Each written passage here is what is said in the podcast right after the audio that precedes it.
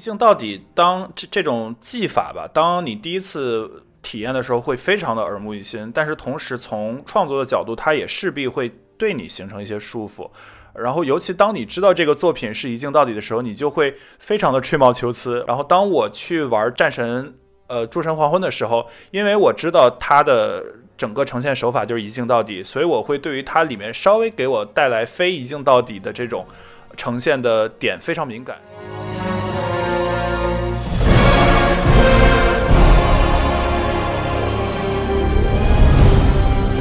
好。欢迎收听新的一期什么电台？哎，我是小松老师。今天啊，我们来做一个非常大的一个改变啊啊！大家听完题目也知道了，我们今天录一期跟游戏有关的。啊，这样的一个音频节目啊，鉴于我们之 前这个，哎，大家有没有听到刚刚这个非常清脆响亮的哎的这一声？哎呀，这个还有非常清脆响亮的笑声，没错，这个因为以前我们录一些新的题材的时候，经常会受到我们听众的这个谩骂，哎，说我们不专业，所以说为了这次分散一下这个火力啊，我们特别也请到了我们的老朋友。哎，撕票俱乐部的大卫老师来一起讲讲这个游戏。哎，欢迎大卫老师。一起来嘛！哈，Hello Hello，大家好，我是撕票俱乐部的大卫。哎，我也是游戏界的小白，差不多今年才开始接触主机游戏，所以今天就是也和小宋老师一起聊聊双边通关的这个战神诸神黄昏。所以说啊，这期节目也非常的有意思啊，是一期什么电台和撕票俱乐部我们联合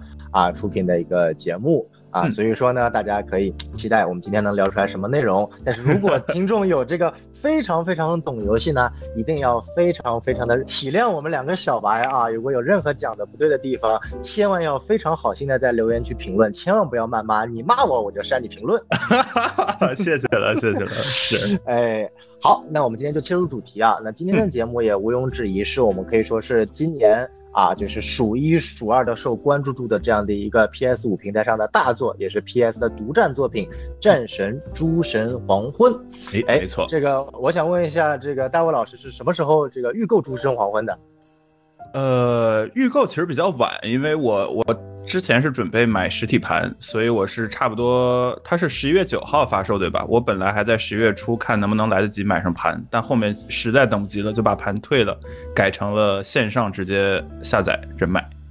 嗯，没错没错，就我记得那时也是我本来是准备买实体盘的，后来我想了一下，就是，呃，因为我平常一直在这个其他地方出差嘛，然后每次只有回上海的时候才有机会玩玩 PS 五，我就想我专门要挑出来大概三到四天的时间，我要专门等战神诸神黄后发售回上海玩。如果买实体盘的话，一旦它晚到个一两天，这个节奏全部被打乱了。哎，对对对，一模一样，一模一样。哎，就两个这个社畜的这个悲惨悲悲惨人生啊，确实。对，所以说我们最后还是预购了这个数字版。就尽管数字版相对来说价格会呃稍微贵一点，尤其是对于港服用户来说，因为毕竟现在这个香港的这个和人民币的汇率啊，这个受美元波动的影响也是啊，这个不是特别友好。没错，哎，所以说，但是我觉得至少玩完了之后，从呃，我相信大伟老师应该跟我一样，是觉得这个钱花的是非常的值。啊，对，必须物超所值。其实像像我们播客主要是聊这个呃线下演出等等嘛。然后你如果从单位时间里的价格来讲，那一个一般一场演出两个小时，然后三百到五百块钱，那这样一个游戏你可以玩，就是主线打完也要三十个小时左右，才五百多块钱，那简直是太划算了，对于我来说。大卫老师的这样的一个计量方式确实别出心裁，我第一次听过。不过也非常符合四票俱乐部这样的一个啊所谓的线下打卡的一个模式。但是我们今天，哎，没没错，我们今天打卡一个特别有意思的游戏啊。不过说呃，所以说我们先还是按照正常的流程，我们先简单讲一下这个游戏的一些基础的一个数据。那首先呢，我们来看一下评分。那这个评分呢，我们知道就是我们经常讲电影会提到一个网站叫做 Metacritic 啊，但是 Metacritic 不仅评论电影，它对于我们经常熟悉的游戏也会有所谓的评分，也分为专业的，它叫游戏评价人的这样的一个评分和啊呃不叫观众了，叫玩家的评分。那么这个《战神：诸神黄昏》的专业的游戏评价人的评价在九十四分。是今年年度的第二的成绩，仅仅次于老头环，哎，也是一个非常非常好的成绩了。嗯，然后用户评价达到了八点零分啊，也是一个非常高的成绩。所以可以看到，从 Metacritic 来看，大家是非常喜欢啊《战神：诸神黄昏》这一部作品的。嗯，确实。嗯，然后我们来看一下销量，这个销量呀也非常厉害。根据官方的统计数据，在游戏发售后的第一周啊，已经突破了五百零一万的销量数据，啊，可以说是目前历史上销量最好的战神游戏，已经是以及也是销量最好的 PS 五游戏。啊，这个是非常不容易的，尤其作为一个只在 PS 平台上啊独占的这样的一个三 A 大作，并且，呃，刚开发、刚开售一周就有五百万的销量，可以说在二零二二年是一个。呃，非常非常非常好的成绩了，非常，但是确实没错，但只可惜，非常可惜啊！一周之后，有一款更加 bug 的游戏发售了，叫《宝可梦珠子》。那宝可梦珠子的 bug 成绩有多恐怖吗？战神这部是用一周七天的时间达到了五百万的销量，然后呢，宝可梦珠子呢，在三天的时间，全球达到了一千万的销量。哇，这不是一个量级的呀！太恐怖了，不愧是世界第一大 IP，而且根据统计，就是光在日本地区。宝可梦珠子在三天就达达到了四百零七万的销量，相当于说 宝可梦珠子三天日本地区的成绩，基本上就跟战神一周全球的数据持平了。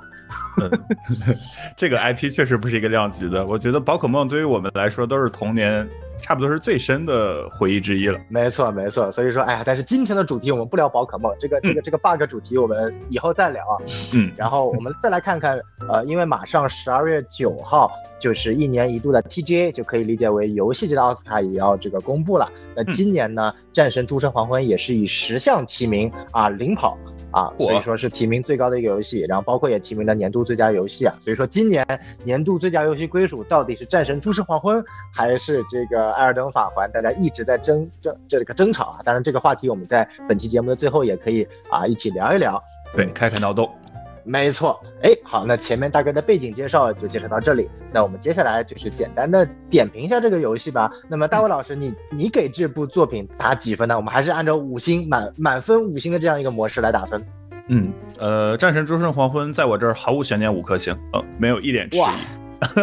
大卫老师，你在玩的过程当中，你你你你是怎么样的一个模式去玩的呢？我还是一个比较喜欢直达主线的玩家，就是我想在最短的时间内最完整的体会，呃，就是创作者想给我的最最大的故事。然后像支线啊，包括一些解谜啊，其实我基本能跳过就跳过。然后另一方面也是因为我在拿到这个游戏之后，差不多一周左右我就要去海南出差，所以那一段时间也是争分夺秒的，不停的去。而而而且那段时间也很忙，就基本白天开会开到晚上十点十一点左右，然后就每天下班之后就 不舍昼夜的去那儿 推进度，狂推进度啊！哎，没错没错，因为之前我们呃也跟大卫老师就聊过，说想录一期这个节目。其实我跟大卫老师一直有想录这个游戏话题的这样的一个想法，但之前苦于我们两个都非常忙，所以这次也是啊这个借着诸神黄昏啊圆了这样的一个我们俩的一个。心愿，然后确实啊，就像大伟老师，我也是这个，因为我是目前长期在呃成都出差，然后只有可能比如说两三个月才会回一趟上海，然后我是专门为了这个游戏，然后找出来大概四天的时间，然后因为只有四天的时间，好奢侈。这个，然后，然后，因为我我还专门去国外有个网站叫 How Long to Beat，就是用多久可以打通这样的一个网站，它记录了一般一个游戏时间的一个呃时长。然后《战神：诸圣黄昏》上面写的一般就是打通游戏不算白金全成就的话，如果只打主线的话，大概在三十个小时左右，差不多。然后我我就去算时间，四天三十个小时，我平均一天要得玩七八个小时才能把这个游戏打通关，赶上上班了。没错，我就感觉这个时间设计啊，简直比上班都要规划的合理。然后将将好，就在最后一天的晚上凌晨一点钟，我成功的用二十九个小时打通了主线。哇，这个 就。非常非常的这样的一个，而且，呃，比较可惜的就是说我没有去碰任何的支线故事，但其实本作的支线啊，大家也是非常的赞赏的，呃，所以说后续的支线情节有些我是从这个呃网站上看了一些攻略啊，或者暂时把它补齐了，等我下一次回去的时候，一定会把战神诸神黄昏支线打齐，并且打打白金的，就是说这其实，呃，但是光从主线来看，我也是毫无悬念的五颗星，五颗星是吧？确实，那那看来在评分上，我们其实还是比较有共识的，就是基本都是我们打下来过程中非常非常满意，然后我觉得也很满足我们对它的期待。没错没错，尤其作为一个呃，我们知道二零一七年发售的《新战神》的这样的一个续作，真的是期待度爆表。而且《战神五》作为一个第一个是 PS 五的一个所谓的护航大作，加上一个真的是三 A 级别的超级大 IP 的续作，其实它前期的宣发和放出的物料很少，非常少啊。除了应该是只放过两个预告片，然后玩法的视频其实没有非常的多。啊，然后呃，与之相反的，就是同时期也有一部上映的作品叫做《歌坛骑士》，然后这个作品呢，就是因为它我是 DC 粉嘛，也非常喜欢，但由于它第一个实机演示外加第一个宣传片出来，这个效果实在太差了，还不如大概 七年前的那个《阿卡姆骑士》好，所以很多人都去骂。然后他为了去这个吸引更多人买，就不断的放物料，然后就就由由此形成对比，就《战神五》在发售之前只发过两款预告片。啊，也没有任何所谓的这个具体的玩法，而歌坛骑士可能大概放了至少有七八款预告片，加上无数的什么几个小时的这种什么战衣讲解啊、设计讲解啊、幕后人员讲解啊，然后再外加那种玩法的这个实机呈现啊等等，一堆物料堆上去啊，然后但是我感觉就适得其反，就是越堆的物料越多，感觉越没有人想去买。没错，没错，确实。我觉得对于战神来说，他压根儿就不需要，对吧？我我前作这个珠玉在前，我这一作我几乎不做什么宣传，你们这些 PS 四、PS 五玩家肯定也都会无脑来买。没错，没错。哎，刚刚大卫提到的非常好的一点就是说，尽管《诸神黄昏》我们可以说它是 PS 五的护航作品，但是它特别好的一点是，它居然能够在 PS 四和 PS 四 Pro 这两个上一代的主机上非常好的兼容进去，而且据我了解到，应该也是优化做的不错。这个其实对于一个呃玩家，就对于一个工作室来说是非常非常难得的，能够向下兼容上一代的主机。如果我没记错的话，大伟老师是用 PS 四 Pro 玩的是吧？你的感觉对对对对，我是 PS 4 Pro 玩家，然后我觉得整体来说非常流畅。当然，偶尔比如说刚进入游戏的一些场景会卡，或者当你进入一些特别宏大的场景，它可能会有一点点卡顿，但是一般都是在。这个演出的过程中，它不会影响你后面实际的去战斗啊，或者去探索。然后另一方面，我觉得可能 PS 4 Pro 呃，就 PS 4和 PS 5的差别还是在于这个读档的速度吧。比如说每次我在 PS 4 Pro 上死了之后，我摁 X 之后还是会等大概十秒左右才能去呃重新回到游戏。但我听一些其他节目说 PS 5基本就是秒进。哦，那我觉得没错。可能这个还是在主机性能上存在差异，但是我作为上一代主机的玩家，我并没有觉得在游戏体体验上有太多的折扣。其实这点真的是难能可贵啊，因为确实主机优化这个问题，其实是一个很多的游戏需要去面对的。包括呃，我们录节目今天是十二月三号，昨天刚刚发售的一款恐怖游戏叫做《木卫四协议》，这款游戏在主机上的评分非常好，但是在 PC 上的评分很差，特别低。对对，这个优化做的很差。然后包括宝可梦珠子，就是这座宝可梦，因为我也是宝可梦玩家嘛，我我我都已经通关了。然后确实玩法创新，剧情都非常的好，但是这座的优化实在太拉垮了。我但凡进入一个新的区域，必定卡顿，而且卡顿的非常非常明显，就是它的感觉，它的技术力还达不到十年前的这这这这种感觉。对，所以说就对比一下，感觉战神五的优化简直是啊惊为天人，太良心了，嗯。没错没错，哎呀，我们不知不觉就已经进入它的这个 优点环节了。那既然都进入优点了，要不我们就聊聊看，就是我们玩完这部作品之后，大概的呃，对于一些优点上的一些总结吧。要不大伟老师先啊，好。然后我对于这个游戏，我想到的一个优点就是，它这一代又新引入了一个武器，是呃，应该算是枪，对吧？就是那种对枪的这种兵器。就是对于我来说，我其实是新主机玩家，然后我接触的第一代的战神游戏就是二零一八年的战神，呃，战神四或者说叫新战神，然后在那一部里，我已经被他斧子的那个投掷回来的手感，加上双刀这种群杀的手感所折服，就已经觉得这两个武器很爽了。然后这一代增加了枪这样一个武器之后，他又提供了一些新的玩法。呃，当然这边可能会涉及一些这个剧透啊。这边有个剧透预警啊，就是说枪这个玩法，它可以去炸开一些路障，然后可以在你跳不过去的地方搭出一个类似于扶手一样，可以让你摆过去。然后包括它也就是摆脱了之前斧子你只能扔出去再收回来这样一个设置，它可以不停的投掷，甚至还能有一些就是呃。扎进去之后炸开的呃这样的一些设计，我觉得是整体上增加了呃游戏玩法，尤其是武器搭配的这样的一个丰富度啊。然后另外我觉得有很让我印象很强的一个特点是在上一代战神的时候，呃，你基本绝大部分时间都是操操纵着奎爷，然后他的这个儿子。呃，就是阿特柔斯，呃，更多的是一个辅助，在旁边，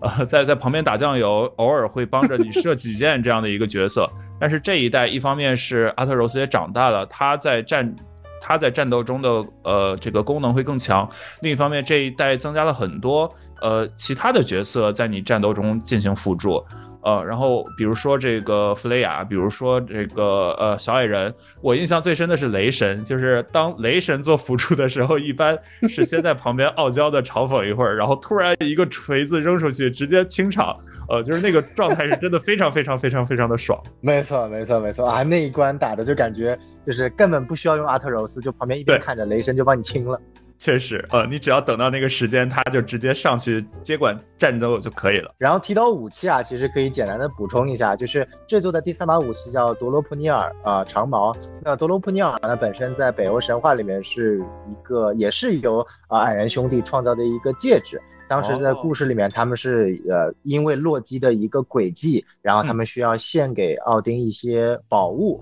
然后就是他们制作的，其中就包括奥丁他的那把长矛冈格尼尔，然后其中就是这个德罗布尼尔戒指。这个戒指的特性就是每过九天，它都能自动复制出八个戒指，就像呃游戏中展示的，对，就是它的不断，它能有不断的复制能力。所以说呃，游戏也是运用了这样的一个设计，把这个戒指和所谓的这个长矛混在一起。然后做成了这样的一个可以不断复制的长矛的一个设定。然后我觉得这座加这个矛啊，最大的一个功效是什么？就是呃呃，玩过二零一七年版星战神的大家都知道，有一个特别烦的地方，就是我们得用斧子丢那个乌鸦。哎，确实，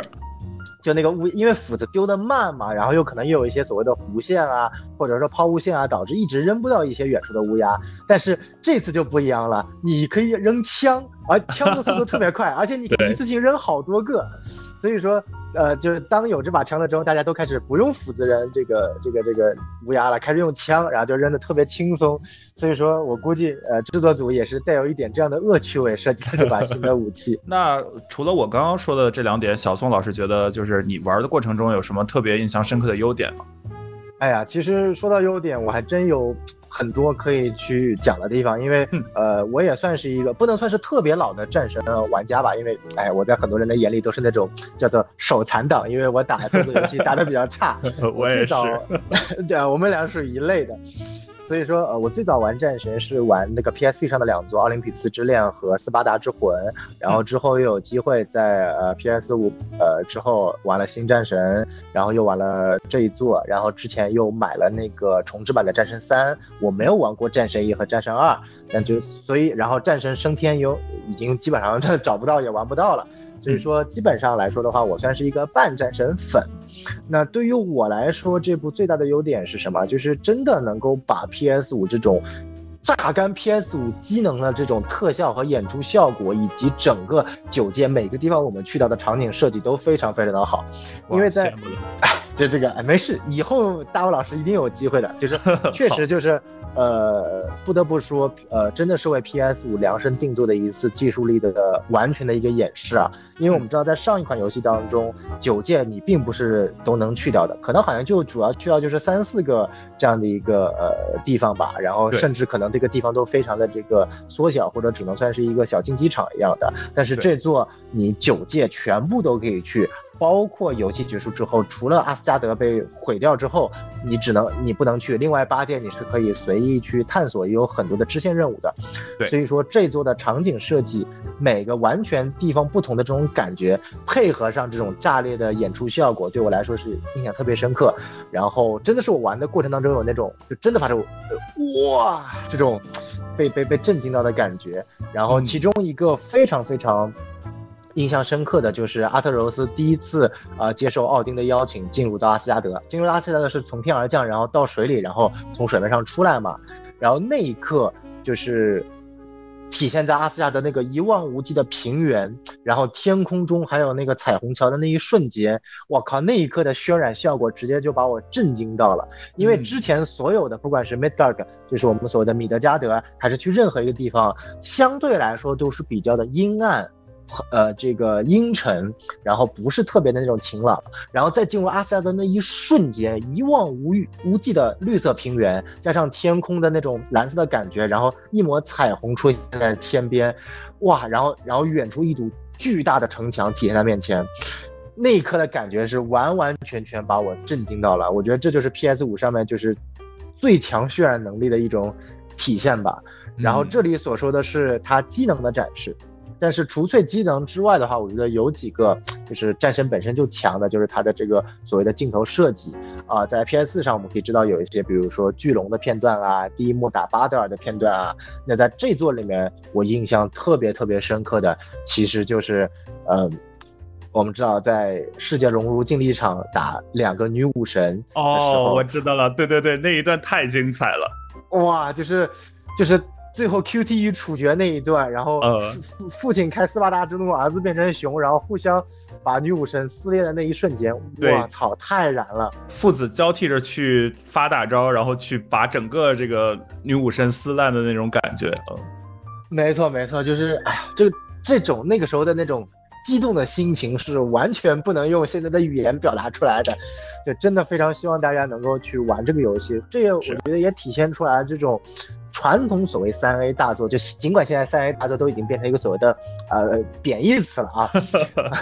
啊，但是真的就是这种传统，我们去欣赏三 A 大作这种极具渲染力的表现效果和演出效果，是真的是在那一刻觉得这个钱花值了这样的一个瞬间，嗯，没错。然后包括在最后的集结片段，这个奎爷吹响号角，然后九大场景的这个门打开，然后配上。呃，标志性的主题曲那一刻也是把我燃到了，就是有那种复联四最后集结的那种感觉。对对对对对，是我我当时就感觉自己在操纵着美国队长，然后去去让所有的这个复联战士冲上去那种感觉。没错没错，而且作为一个战神老粉，其实那一刻是很激动的，因为我们知道在战神三，呃，奎爷一样也是这个联合了泰坦诸神去对抗奥林匹斯。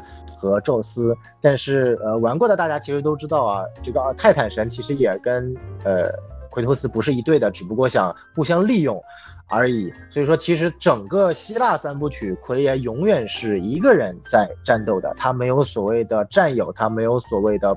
这个这个，因为他所有热爱的人，什么老婆、兄弟、孩子、士兵，全都死光光了。啊，他真的真的是身边没有一个悲剧角色，这太悲剧了。但是在这一这一部里面，你可以看到他真的是联合，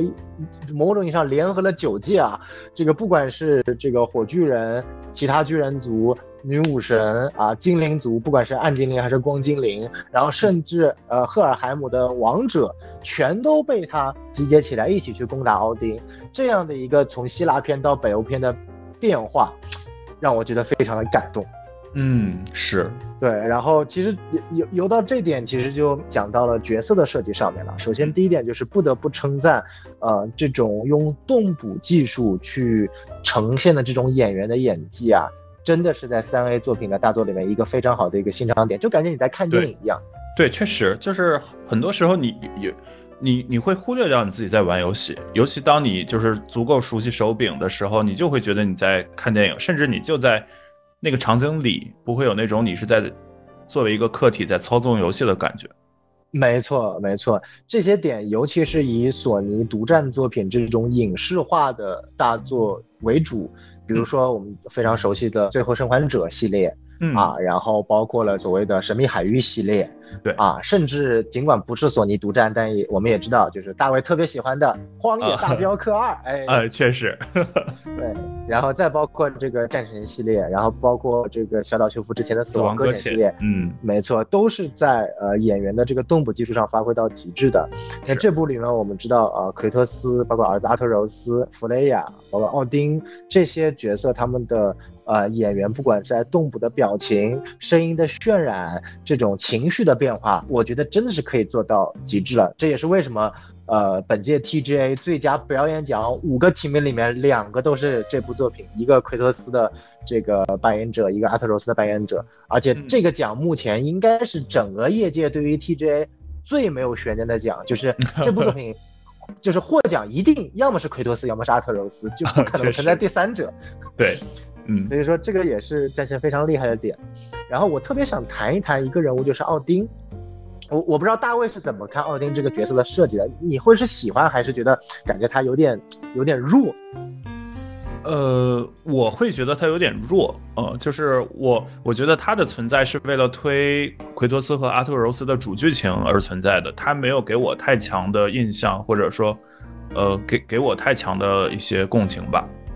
嗯嗯，然后其实我还蛮喜欢奥丁这个人设的，因为我们知道在游戏发售之后，其实很多人比较。诟病奥丁这个角色，倒不是因为他弱，他的点在于什么呢？就是，呃，因为我们知道，在流行文化中的奥丁形象，更多的有点，就大家很容易被，呃，漫威的漫威系列里面的。对安东尼·霍普金斯饰演的那个角色有点带偏，就是 像一个真正意义上的王者，就是披金戴挂，然后非常威严的这种形象。而这种形象呢，之前在战神的希腊三部曲中，宙斯就是这个样子的，然后就是那种偏武力值的那种大 boss 形象。然后奥丁呢，这部就感觉起来文文弱弱的，也没有特别的发怒，然后也没有特别的威严，更多的是用那种小技巧。啊，就是就比起洛基来说，感觉奥丁更像诡计之神。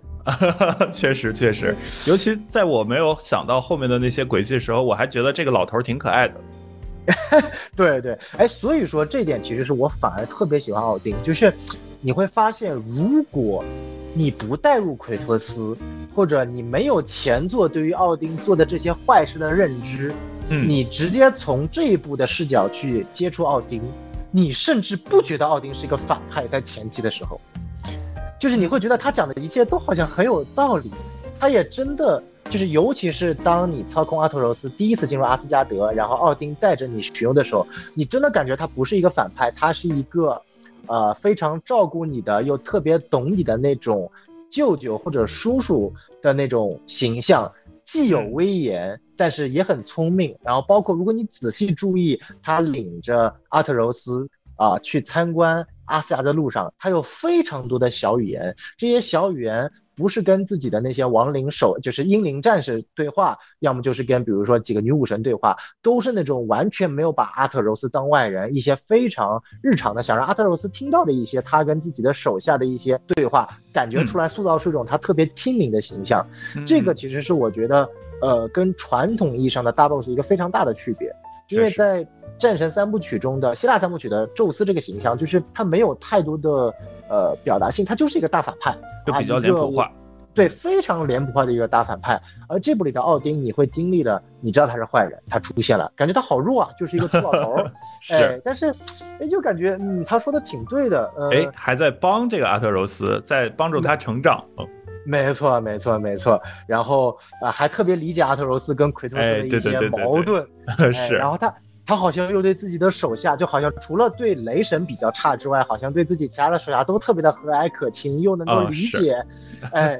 然后没有想到最后又是，其实他是一个非常精打细算的人，他不是那种真正意义上的邪恶，他是一种自私到极点的那种精致的利己主义，利己主义者，确实，他就有点类似于那种。呃，high functioning sociopath 那种感觉，他为了自己的 那种什么东西，就是就是哎，就就很多人形容福尔摩斯就不是 high function 哦哦，有一点有一点，嗯，对吧？感觉对对对对对，是的，就他有点像那种，就有点像莫里亚蒂吧，只是他其实对于亲情这种东西是完全不在意的。尽管雷神是他的亲儿子，但他也可以只要意识到雷神已经叛变了，他可以毫无。顾忌的把雷神杀死，然后，然后马上对着雷神的女儿斯路德说：“不是我杀的，这不能怪我，这是这是奎托斯导致的。”就是这种级别的这种 PUA 或者说精神操控，我觉得是让我眼前一亮的一个点。确实确实，如果站在他这个角色的角度来讲，那他确实把他的这个形象树的足够完满，也足够极致。尽管可能啊，最后的 BOSS 战相对来说，嗯，会有一点点的欠缺，但是光从奥丁这个角色的人物塑造，他的演技和他的整个的形象来言。呃，而且不要忘了，我们游戏中啊，剧透预警，整个的提尔都是由奥丁啊，对对对对，都是假扮的，嗯，没错没错。我不知道那个大卫怎么看提尔的这个转变。说实在话，我是真的被惊到了，我完全没有想过提尔是奥丁假扮的。我也是，而而且因为我玩这个战神的时候，一般都是在深夜半夜，就是本身精神也比较。脆弱也比较疲惫，突然看到他突然那么一转变，真的当时把我吓了一跳。当时那个瞬间，就是提尔感觉突然鼓起了那种战力，然后带领了所有人说：“哎呀，我要刚了，我要硬起来了，我带大家前往阿斯加德。”当时我真觉得就是哇，那就是决战前的冲锋号角。哎，对对对对对，是的，是的，嗯对。然后没有想到，就是我们的矮人兄弟一下子就把这个给打断了。对，就我第一反应是：哎呀，你你何必呢？就是我靠，你又给我搞什么幺蛾子？然后没，然后没有想到，就是突然有这样的一个转变，然后，然后反过来你去看，一切都其实是说得通的。就是在前面 T 二的过程当中，其实你每一次做完任务回到家，你会发现，就是在 T 二的那个房间的外面一直是有乌鸦在盘旋的。哦，哇，天啊，那那你玩的好细啊，我这些细节都没有注意到。就后来就也不是我玩戏嘛，就是说，就是我后来因为发现了之后，我又重新去看了一些就网上网网络上的一些视频，然后就是有人有有点出这一点，然后包括有一点我我是我自己发现的，就是说当时一开始就是当提尔出监狱的时候，当时不是给他他的武器嘛，也是一把这个枪，然后他他吐槽就是哎这玩意儿怎么怎么跟个拐杖一样，对不对？他有这句吐槽。然后这句吐槽，其实，然后他马上又改口，OK OK，这这这是一把枪。为什么会有这个吐槽呢？因为大家不要忘记了，奥丁的武器就是那个冈格尼尔枪，但他平时就把这把冈格尼尔枪给伪装成一把拐杖。拐杖哦，原来如此。对，所以说那一刻，其实奥丁他其实有点就是 OOC 了，他没有。正确的扮演提尔，他反而出戏了，然后结果他用这么一句话给圆回来了，然后就当时完全没有人会去在意嘛，但是你反过去想起来的时候，就发现哦，其实他真的是奥丁，不是提尔。全是伏笔，全是什么草草蛇灰线，没错没错。所以说，就是这些呃剧情的伏笔的转变啊，一些所谓的一些转折点啊，我觉得都铺的还蛮不错。然后包括我其实还蛮想提到对于矮人兄弟的这样的一个展示的，这个点我们一会儿在讨论的时候可以深度展开。我一直觉得就是说矮人兄弟的角色塑造。就除去奎托斯，我们对他的爱，因为没有办法，这是这是主角嘛，主角嘛。除去 对，除去奎托斯之外，呃，真的整个北欧篇，甚至整个战神系列，我认为塑造的最好的两个角色就是矮人兄弟辛德里和布洛克。对对，布洛克。对。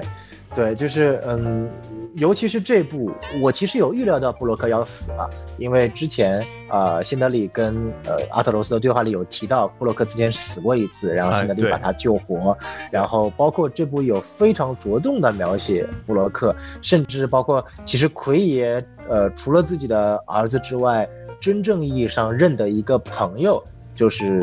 布洛克，嗯，对，也是他拿到那把枪了之后。呃，唯一希望获得的是布洛克的这样的一个作为一个武器匠人的祝福，然后在那一刻，其实我就知道了，你花这么多篇幅讲的是布洛克，那摆明了要死。对，就这一刻，其实我有有猜到，但是我没有想到的是，辛德里在布洛克死后的转变。这个这么一样一个一百八十度的转变，呃，把这种完全之前这种嬉笑，然后完全看起来很文弱的这一种形象，一百八十度变成一个如此凶狠、如此不近人情的这样的一个角色塑造，我觉得是是能够让我有有有有触动的。这块，我不知道大卫怎么想。对，就是除了刚刚小宋提到的这个人物的反转，我觉得矮人兄弟在整个战神中他们的定位特别重要，因为其实我觉得战神就奎托斯本身是有一点苦大仇深，然后有一点那种很阳刚式的严肃不苟言笑的感觉，而阿特柔斯他又是一个其实就是小朋友，即使这一部稍微长大了有点变声了，但还是比较幼稚。呃，那矮人兄弟他们的存在就有很多比较诙谐，让你整个不管是游戏节奏还是你的心情稍微放松下来的这种妙，就是妙用。而且在这一步，我觉得吐槽担当就是矮人兄弟啊。包括他们自己之间的各种 beef 呀，各种看不惯啊，呃，然后像上一上一代有很多就是这个哥哥改造了什么，然后弟弟说你这不行，我给你再加强，就是这种相互的 相互的嘲讽，然后同时去推动剧情。我觉得这两个角色非常出彩，也给这个游戏增加了很多很多很多的乐趣和幽默。大卫提到这点，我觉得也特别好。整部尽管它的基调相对来说比较沉重、比较严肃，但是这一部比上部有一个非常大的提升，就是它在幽。默元素上的一个设计，其实是呃贯穿始终，不出戏，但是会让大家眼前一笑。这个几个我我印象比较深刻的就是大家一起坐在一桌吃饭。然后有吐槽这个饭不好吃的，有吐槽 桌子太小的，然后对对对对对，新的里不是来了一句啊坐不下，那我再打造个桌子吧。然后没有想到 下一次做完任务回老巢的时候，就真的新的里又把这个桌子就给加宽了。哎，对对，然后我我然后我印象最深的一个这个笑点是最后的大战里面。就是最后大战不是呃奎托斯、阿特柔斯和弗雷亚三个一起打奥丁嘛？然后奥丁就是说你们一打三，这也太过分了吧？然后密米尔就是说去你大爷的一打三，这是一打四啊！你不要把我给忘了。对。然后印象最深的时候是密米尔吐槽这个奥丁叫 All fuck。啊，这个这个点特别搞笑，就是因为我们知道这个呃北欧神话中的奥丁叫做众神之父嘛，然后翻译过叫 All Father，然后密米尔就来了一个 All Fucker，然后很有意思。奥丁听完这个之后，直接来了一句：“你他妈叫我什么？” 当时很多玩家就吐槽说，不管当时啊这个奎托斯、阿特柔斯和弗雷亚。对这个呃奥丁造成了多大的伤害，那都是 physical damage，都没有密米尔这一句 all fuck 来的这个严重，叫 emotional damage。对，对，就这个真的特别搞笑，就是一些非常，它不像那种漫威这种笑点是那种纯粹出戏的一些非常尬的笑点。对对对对对，这里面的笑点是非常符合游戏里面的设计和人设的。对，还有很多引申意，还有很多就是推推动剧情的一些点。对，然后还有一个印象特别深刻，就是我们知道，就是呃，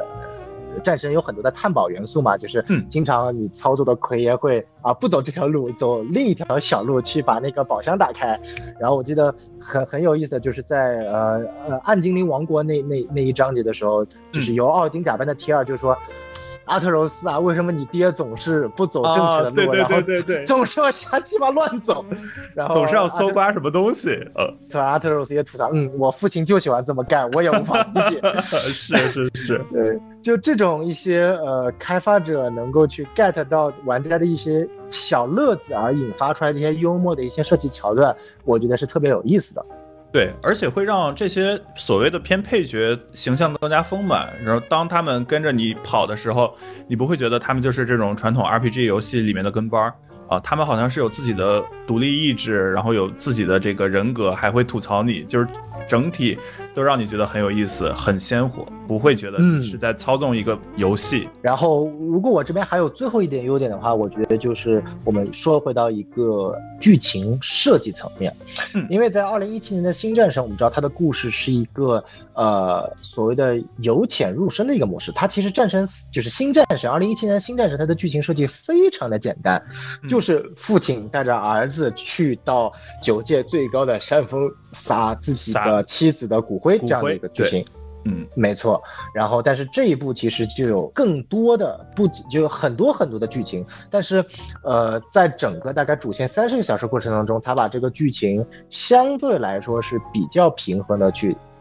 铺垫开来了。我不知道大卫你在玩的过程当中你是怎么看待这个剧情的铺垫的呢？嗯，就是我当我玩一个这种很强剧情的游戏的时候，我会经常思考我去做这些操作的动机是什么。然后当我玩上一代战神的时候，我就觉得啊，这这个动机其实很简单，就是我要去，呃，播撒骨灰。那当然就是当我玩它的时候，其实那也是战神等于重启的一个新作，所以它以这种比较浅的动机去引导着你玩家一点一点走，然后包括学习它的一些机制，我觉得是相对合理的。而且那时候因为阿特柔斯很小，所以就是展示战神带着一个像拖油瓶的一样的这个。呃儿子，然后慢慢的帮助阿特柔斯成长。但那时候阿特柔斯更多是没有独立人格的，所以就是主要你就是去完成一个简单的目的，去开启你整个的旅程。而到了这一步，我觉得有很大的不同。一是在上一部的结尾，其实大家已经知道了未来会有一些他们不愿意的事的发生，所以就是我觉得会有一种更悲壮的。呃，气氛加上打破宿命的这个动机。另一方面，就是当阿特柔斯已经长成一个青少年了，那他也是他自己的这个独立人格在逐渐的成长。那他和父亲之间势必会产生一些矛盾，然后以及就是儿子长大了嘛，总归会和父子，总归会和父亲 battle，然后最后再独立飞走。对，所以那这一步其实会有更强的这种父子之间的冲突的动机和逆天改命式的动机。呃，然后当我们知道上一部的结局是那样的一个预言的时候，我们会在玩这一代的时候，整体有那种向死而生的感觉。那在这样的一个大的预期之下，我们还去和作呃还还去和主人公共情，去呃就就去走完整个故事，我觉得相对来说会有一种更怎么说呢悲更悲壮或者更严肃的气氛，同时也不想立刻的把整个故事看完。我们希望就是。通过一些所谓的更多的努力，去看看有没有可能去逆天改命。然后这是我，呃，当时就是玩两代战神，觉得他从这个叙事设计或者说从动机上很不同的一点。然后另一点就是，当我在玩两个战神的时候，我觉得有有有一有一点就是像从《射雕英雄传》读到《神雕侠侣》的感觉。哦。比如说，当你玩射雕，呃，当当你读射雕的时候，你看的是整个郭靖他从一个呃小孩儿，然后成长成一代武学宗师的感觉，那他就很像，比如说奎爷，你是从一个。呃，就是就就像上一代战神，你是操纵着奎爷去完成一个小的目标，然后逐渐增强你的各种能力啊，然后最后达到一个战神级别，包括自己的儿子也成长。但这一代其实你是逆天改命，就很像呃《神雕侠侣》中郭靖已经是一个郭大侠，去带领着襄阳人民去反抗反抗这个蒙古。暴君的呃，就是蒙蒙古铁骑的这样的一个感觉，那就也很像这一代我奎爷去联合呃其他八戒，然后去共同抵抗奥丁这样的一个感觉，呃，会有更多的虽千万人吾往矣的这种。可能就是这种侠之大者的感觉哦，这个是我觉得，虽然这两个作品应该完全没有任何的关联，但是在我体验它的时候，好像形成了一种互文。哦，哎，这个点还其实真的蛮有意思的，就是一种对于主题上的一种不同和带给我们的玩家在操纵主角的过程当中所带来的一种思考。这一点还是蛮有意思的，当然我们也可以在后面的讨论中深度聊一聊。然后最后，其实毕竟它是个游戏嘛，游戏中其实玩到最爽的地方就是打 BOSS 战的地方。那我们知道，新战神就是一七年的新战神，有一个最被诟病的地方就是它。太多换皮怪了，太多的 BOSS 就是那个 Troll 山怪，你实在是不想打了。没错没错，但是这一代明显就是吸取了上代的问题啊。我我如果我没记错的话，感觉至少打了有十几个完全不同的 BOSS 了，还不算支线。对，然后呃。但是有一个可能跟上代有点不同的，就是我们知道上代有包括呃所谓的第一次看到耶梦加德城市巨蟒的时候这种巨物的这种感觉，包括打巨龙，真的太爽了。对，打巴德尔巨龙的这种巨物的感觉，好像这一座相对来说，如果我没记错的话，没有这种打相对来说比较大的。这个巨物的这样的一个这个 BOSS 战啊，可能相对来说黑龙尼多霍格算是，但是我我个人觉得他更多的身心还没有到那种给你巨物恐惧的那种感觉。那大卫是怎么看这一点的呢？对，就当我第一次玩战神，就是上一代战神的时候，我是真的整个身心得到了震撼，因为之前，呃，当当然也是因为我我是先于这个死亡搁浅玩战神的，呃，然后那是我第一次在游戏中感到巨无恐惧，或者说。呃，某种程，对，就是真的第一次感觉到巨无恐惧。当那个大蟒蛇，你看到的只是它的冰山一角，然后当你的镜头不断拉远，你发现它有那么大，就真的像呃神话故事中说的一个大蟒蛇可以吞掉整个地球、吞掉整个宇宙的感觉。然后我觉得那是真的，真的非常震撼。然后包括在上一代战神。呃，就是屠龙那一段，我记得我我我也是死了很多次，然后在在一个半夜大概一两点钟的时候，终于把他杀掉了。然后那一段处决非常的精彩，我当时我应该就是拍着床，在一边哭一边大吼，我他妈在屠龙。呃，但是对，但但是这一代我觉得好像整体来说没有给我这么震撼的剧物或者这么震撼的，呃，就是处决。当然，就是刚刚你提到的双女武神的，呃，整个战斗难度以及最后的演绎，我觉得也是非常非常呃震撼人心的。但是纯从剧务这个角度讲，确实这一代我觉得体验不如上一代强。所以说这一代其实我感觉更多的是嗯。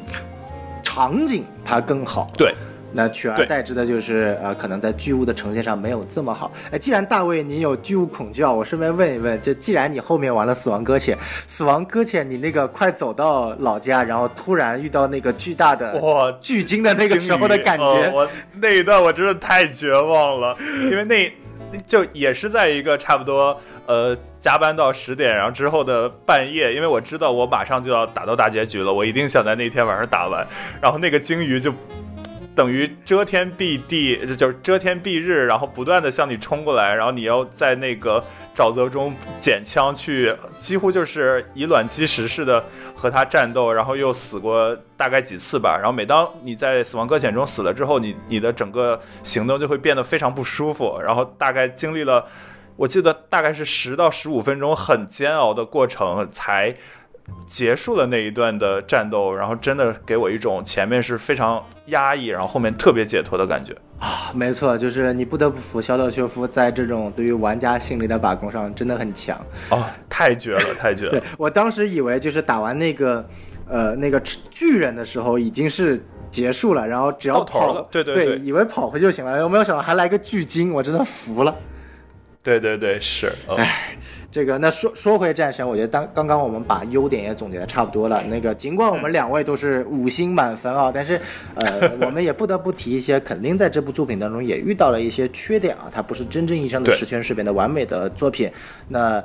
呃，我先讲一条我可能觉得的一个缺点啊，就是我们知道在新战神当中有一个所谓的优点，就是一镜到底啊，这个也是影视化的一个呈现。那这部当中呢，其实呃，当然它也必须得一镜到底。那同样的一镜到底，呃，也势必会出现一些为了一镜到底而必须设计一些声音的转场片段。那相对来说，其实就有一种视觉疲劳的感觉了啊。比如说对于我来说，最大的一个。片段就是因为这部当中有一个非常大的区别，就是你可以在奎爷和阿特柔斯之间相互操作来回，就是互相的视角变化。那么一镜到底需要解决最大的一个问题，就是怎么样转化这两个在不同地方的角色。那么其中有一个场景的话，就让我觉得特别的无语，就是奎爷打墙的片段。棒棒棒，捶了几下墙，然后镜头镜头一变啊，也不叫镜头一变吧，然后一会儿这个拳头就变成了这个这个这个阿特柔斯的拳头，就那一段怎么说呢？就是他设计的实在是太过于明显，导致这段我看着很出戏。对，就。就很像几十年前的电影蒙太奇的这种设计一样，对，不够高级，而且还有一个特别大的问题，就是因为这部里面涉及到了很多梦境，嗯，然后这种梦境你一睡下来，然后，然后，然后一片黑。然后你你说它到底算不算一镜到底呢？其实比较从某种意义上来说，它已经不是一镜到底了，因为周围都已经变黑了嘛。对。然后你要说它是一镜到底呢，它也确实是，他一直跟随着这个睡觉的人，他没有走。哎呀，这个东西就你你能看得出来，其实主创已经被所谓在前作设计的一镜到底所限制住了。嗯，对，我觉得一镜到底当这这种技法吧，当你第一次。体验的时候会非常的耳目一新，但是同时从创作的角度，它也势必会对你形成一些束缚。然后，尤其当你知道这个作品是一镜到底的时候，你就会非常的吹毛求疵。我我印象里就是之前看鸟人那个电影的时候，就会很愿意去，因为它就是一个一镜到底的，且有很多在室外的复杂场景的一些拍摄，所以在这种情况下，你就很很喜欢去挑刺儿，你想去看中间有哪些。呃，隐藏的比较好的剪辑点。然后，当我去玩战新战神的时，呃，就是战神，呃，诸神黄昏的时候，因为我知道它的整个呈现手法就是一镜到底，所以我会对于它里面稍微给我带来非一镜到底的这种呈现的点非常敏感，仅即使他在其他作品中好像。并不是什么问题，就包括刚刚小宋老师提到的，呃，打拳啊，其实就是我觉得电影中很古老传统的一种蒙太奇。然后包括梦境，其实就很多很多你这个 影视剧，包括游戏的闪回片段，你都会用这样一种手法。但是当你在战神里发现，你就会觉得，哎，被我抓到马脚了吧？就是这种感觉。然后另外我觉得，没错没错，对。然后另外我觉得可能对他的另一个限制，就是因为你要一镜到底，所以且呃奎奎爷和阿特柔斯都不太。有飞的能力，所以有一些特别宏大的场景，或者说多视角的场景，你势必会从你的这个主视角出发，失去了很多其实可以非常出彩的呃视角。呃，然后最明显的就是，我觉得在最后的大决战的时候，你基本都是跟随着呃两个主角的视角出发。那比如说他们飞天遁地的这些场景，比如说我们回想复联他大决斗的时候，有比如说呃能飞的这些超级英雄他们的视角，然后有比如说特别大。远景的这种漫天遍野的超级英雄的感觉，但是在这的时候，你可能偶尔有几个过场动画，你能感受到这种大的场景，但是实际你玩的时候，就感觉像是 这个整个战神游戏的复盘，你去把从头到尾的各种呃各种技能的小怪都打一遍，但是没有那种真正的那种末日大决战的那种宏壮史诗感，所以这个也是我觉得。一镜到底这个技法对它既是优势也是一种束缚，因为我们知道在《新战神》二零一七年版本里面，它的故事线非常明确，嗯，它不需要用那种非常大的大场景，更多的是聚焦于奎爷和阿特柔斯两个角色比较私人的旅途，对，所以一镜到底它就有很多的优势，嗯，但是在这部里面，毕竟最后一个大决战嘛，大场景很多，那一镜到底它所体现出来的一些视角的切换，就不能视角切换，那我们看到的视角。场景都是非常有限的，就像刚刚大卫所说，嗯，这我觉得也是呃一个小缺点。当然，我也觉得这也是为什么呃原先规划的北欧三部曲缩成两部曲，我觉得也是呃制作组觉得如果再有一部，然后继续用一镜到底，可能就真的大家想不出来有什么一镜到底的方法了，确实所以干脆缩成一部。是。然后除了这个一镜到底之外，我觉得还有一个不能算是缺点吧，但是算是一个遗憾。遗憾。我们知道，就真的是所有人。都以为奎爷在这部里面新的武器是雷神锤，确实。当我上一部看到，呃，这个雷神索尔出现在差不多结尾的时候，我就真的整个人都嗨起来了，因为我觉得。对吧？你奎爷要举起各种武器，那雷神锤感觉就是一个水到渠成，在下一步的主要武器。呃，雷神系列有一个传统，就呃不，战神系列有个传统，就是说每次战斗都会有一些新的武器嘛。除了我们最熟悉的所谓的混沌之刃之外，嗯啊，使用过奥林匹斯之剑，宙斯的，然后使用过拳套，啊，然后使用过那种魔法的器械。啊，甚至使用过这个太阳神赫利厄斯的头，哇！对，这也是前作战神三的名场面。这个战神硬生生的把太阳神赫利厄斯的头从他身体上拔下来，然后当手电筒来用，然后杀死那些。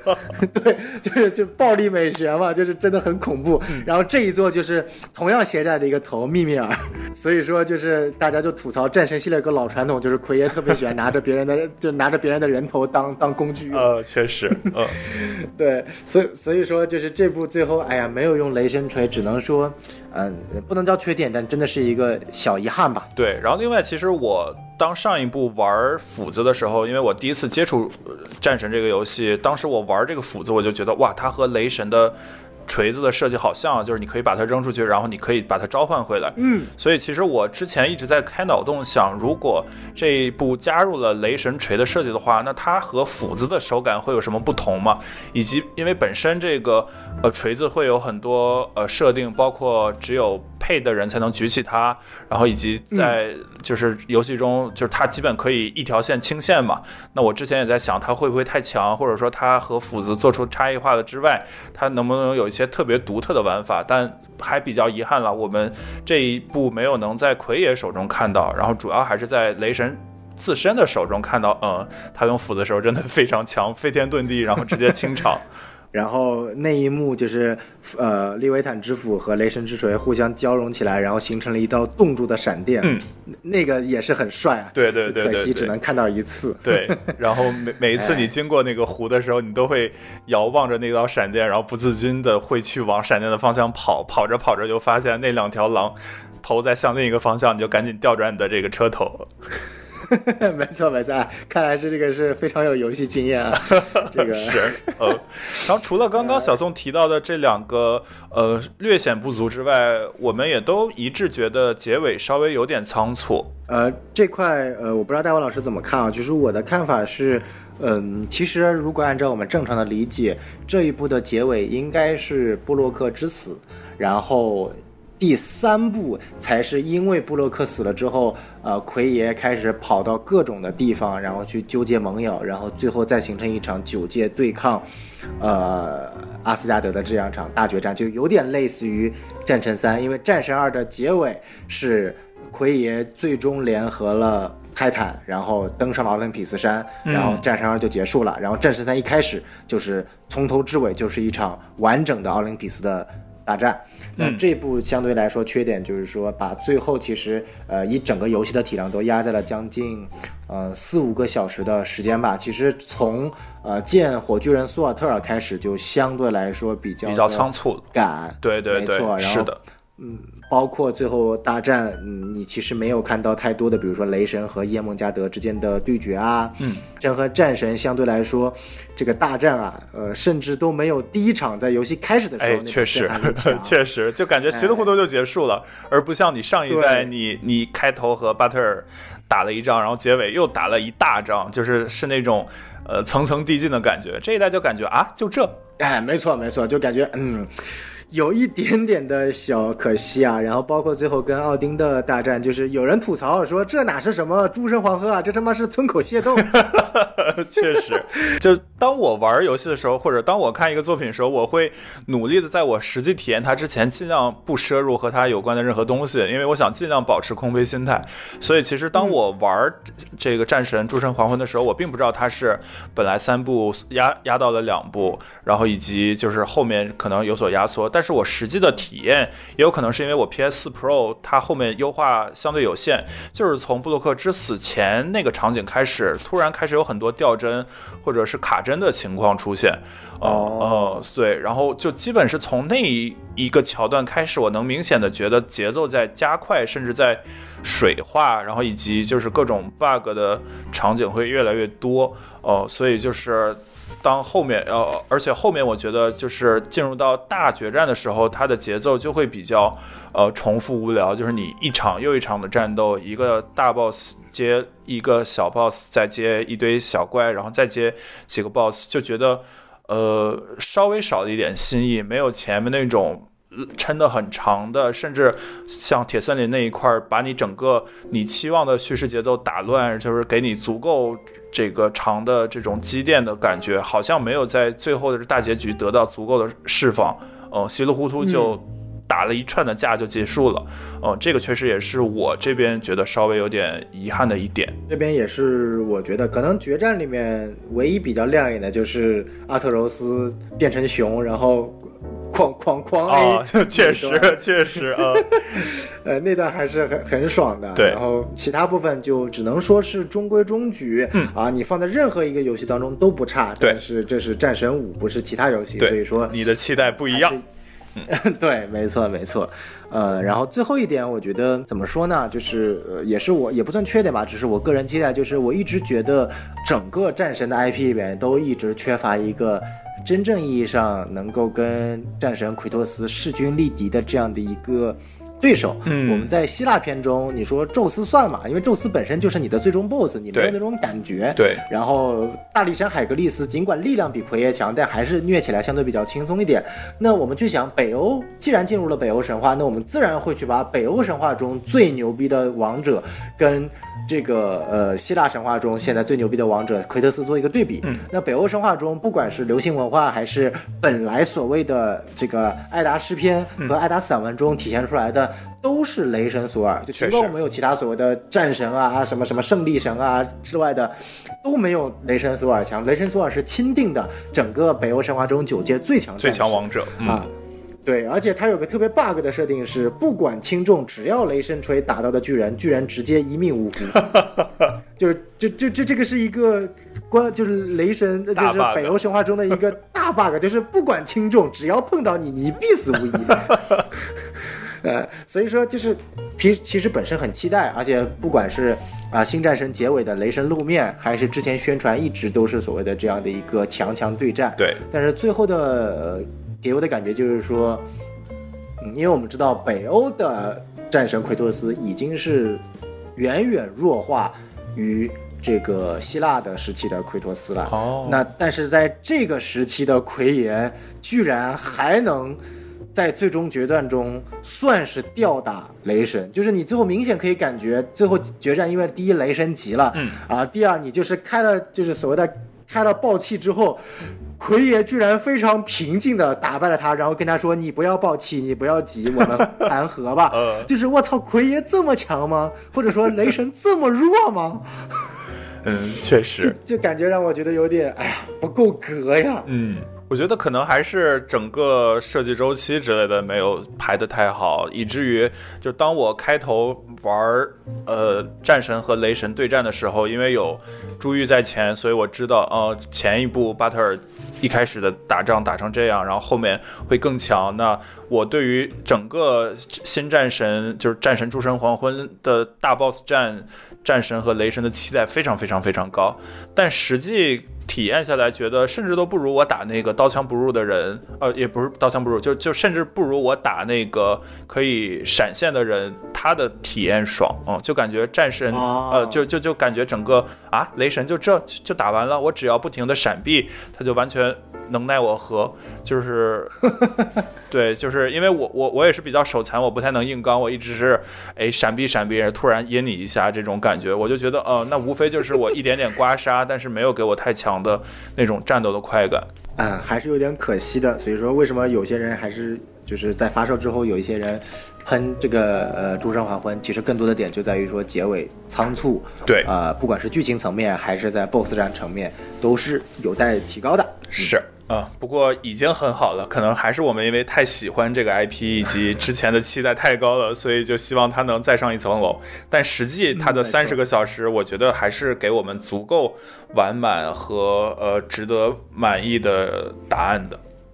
呃，那我们刚刚聊完了优点和缺点，那我们在聊具体的一些深度解析之前呢，其实我们可以给听众讲一些小彩蛋。嗯，因为我们知道啊，就是呃这部作品是北欧篇的终章，那呃。但其实，在整个过程当中，因为我们知道，在探路的过程当中，啊，主角经常会跟另外一位跟随的人有很多的对话。嗯。啊，那在这个对话过程中，其实有非常非常多致敬前作的一些内容哦，不仅仅算是一个彩蛋，也是可以跟现在的剧情有一个非常强的关联性的。这个觉得我觉得设计的特别好，那我觉得也非常值得讲给我们的听众听一下。您给讲讲。我们，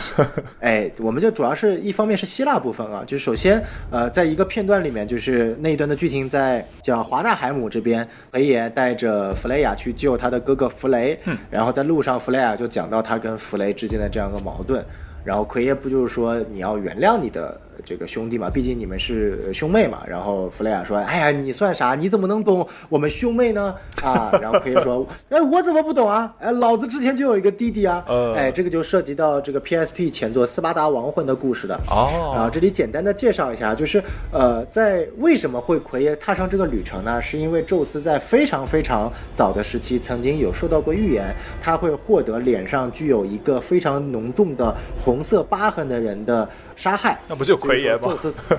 呃，对呀，所以说他在很早时期就派出了雅典娜和阿瑞斯一起去寻找这个脸上有红色疤痕的人。然后奎爷其实小时候脸上是没有疤痕的，有疤痕是他的哥哥德莫斯。所以说当时在呃洗劫奎爷村庄的那段时间呢，阿瑞斯和雅典娜就把。呃，奎爷的哥哥德莫斯给带走了，然后在这个过程当中，奎爷奋起反抗，结果被阿瑞斯重拳打到了地上。从此，阿瑞斯的重拳在奎爷的脸上留下了一道红色的 疤痕。哇，这也可以。对，就是对于宿命的这种、这种、这种阴阴晴不定的这种感觉嘛，就一下子上来了。就是他以为他带走了那个天生具有疤痕的人，但其实是后天的这个疤痕最终造就了杀害奎爷的这样的一个凶手。嗯，那在《斯巴达亡魂》这部作品当中呢，就是奎爷找寻了这个，获得了之前的这样的一个记忆，然后重新在呃希腊的冥界。塔尔塔罗斯找到了自己的弟弟德莫斯，然后并且给了德莫斯自己的武器。然后那部作品当中，奎爷的武器也是一把长矛，是斯巴达长矛。哦，所以说在这部作品里面，当拿到长矛的时候，奎爷说了一句：“我以前也用过类似的武器，其实也是致敬斯巴达亡魂。”哇，天啊！学习。然后后来。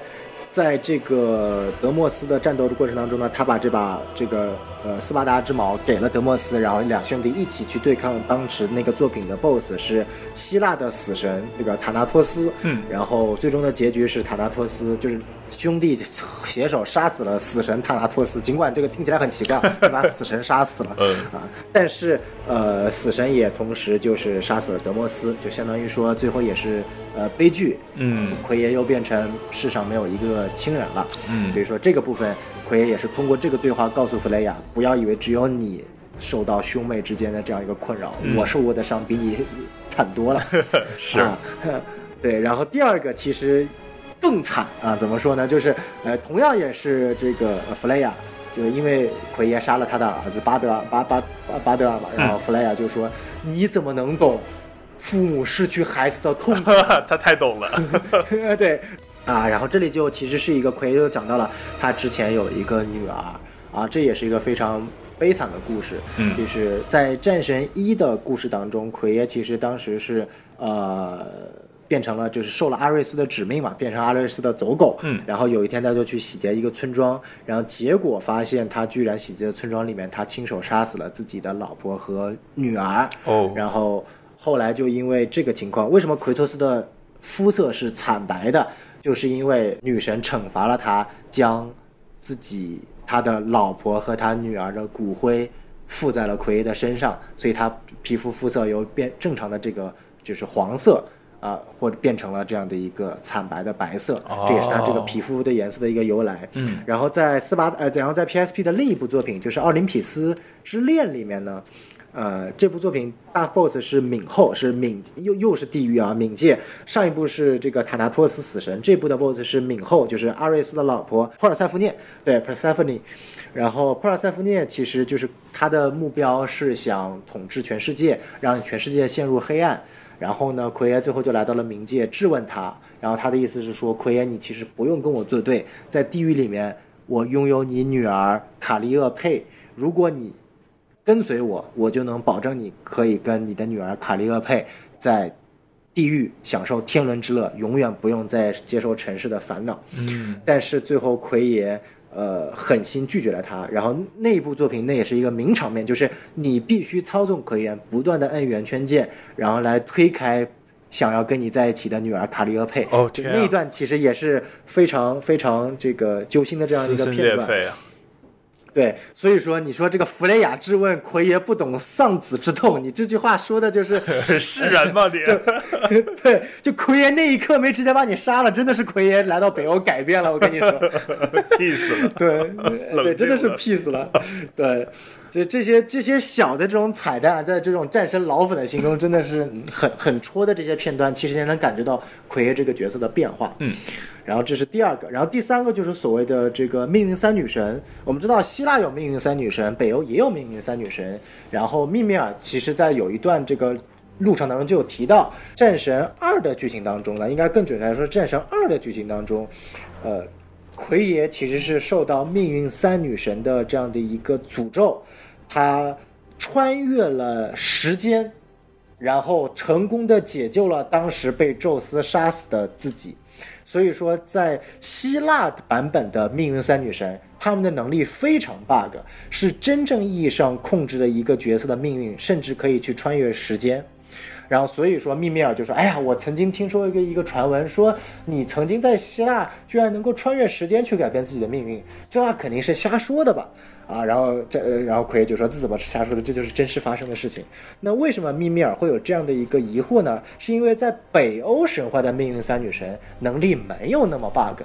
北欧神话的命运三女神，它的设定非常有意思啊，它其实并没有真正意义上的呃占卜你命运的能力。”它其实更像了我们现在所谓的大数据的 AI 计算器，它可以根据每一个角色的生辰、性格、日期和他的行为举措，然后推演出这个角色可能会发生的未来。我对，然后由于这个角色，就大家很少很少有人能够去改变自己的行为模式和性格习惯嘛，所以说大部分的人真正的都按照了北欧三女神的设定，最后结束了他们的一生，或者按照他们的设定情况走了下去，所以大家都以为那三位女神是掌管命运的。哎，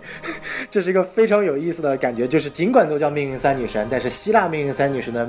这个这个能力是远远强于北欧的，但就是因为强于北欧，他本来想操纵奎托斯，但是结果在奎托就被奎托斯直接三个人都被 被团灭了。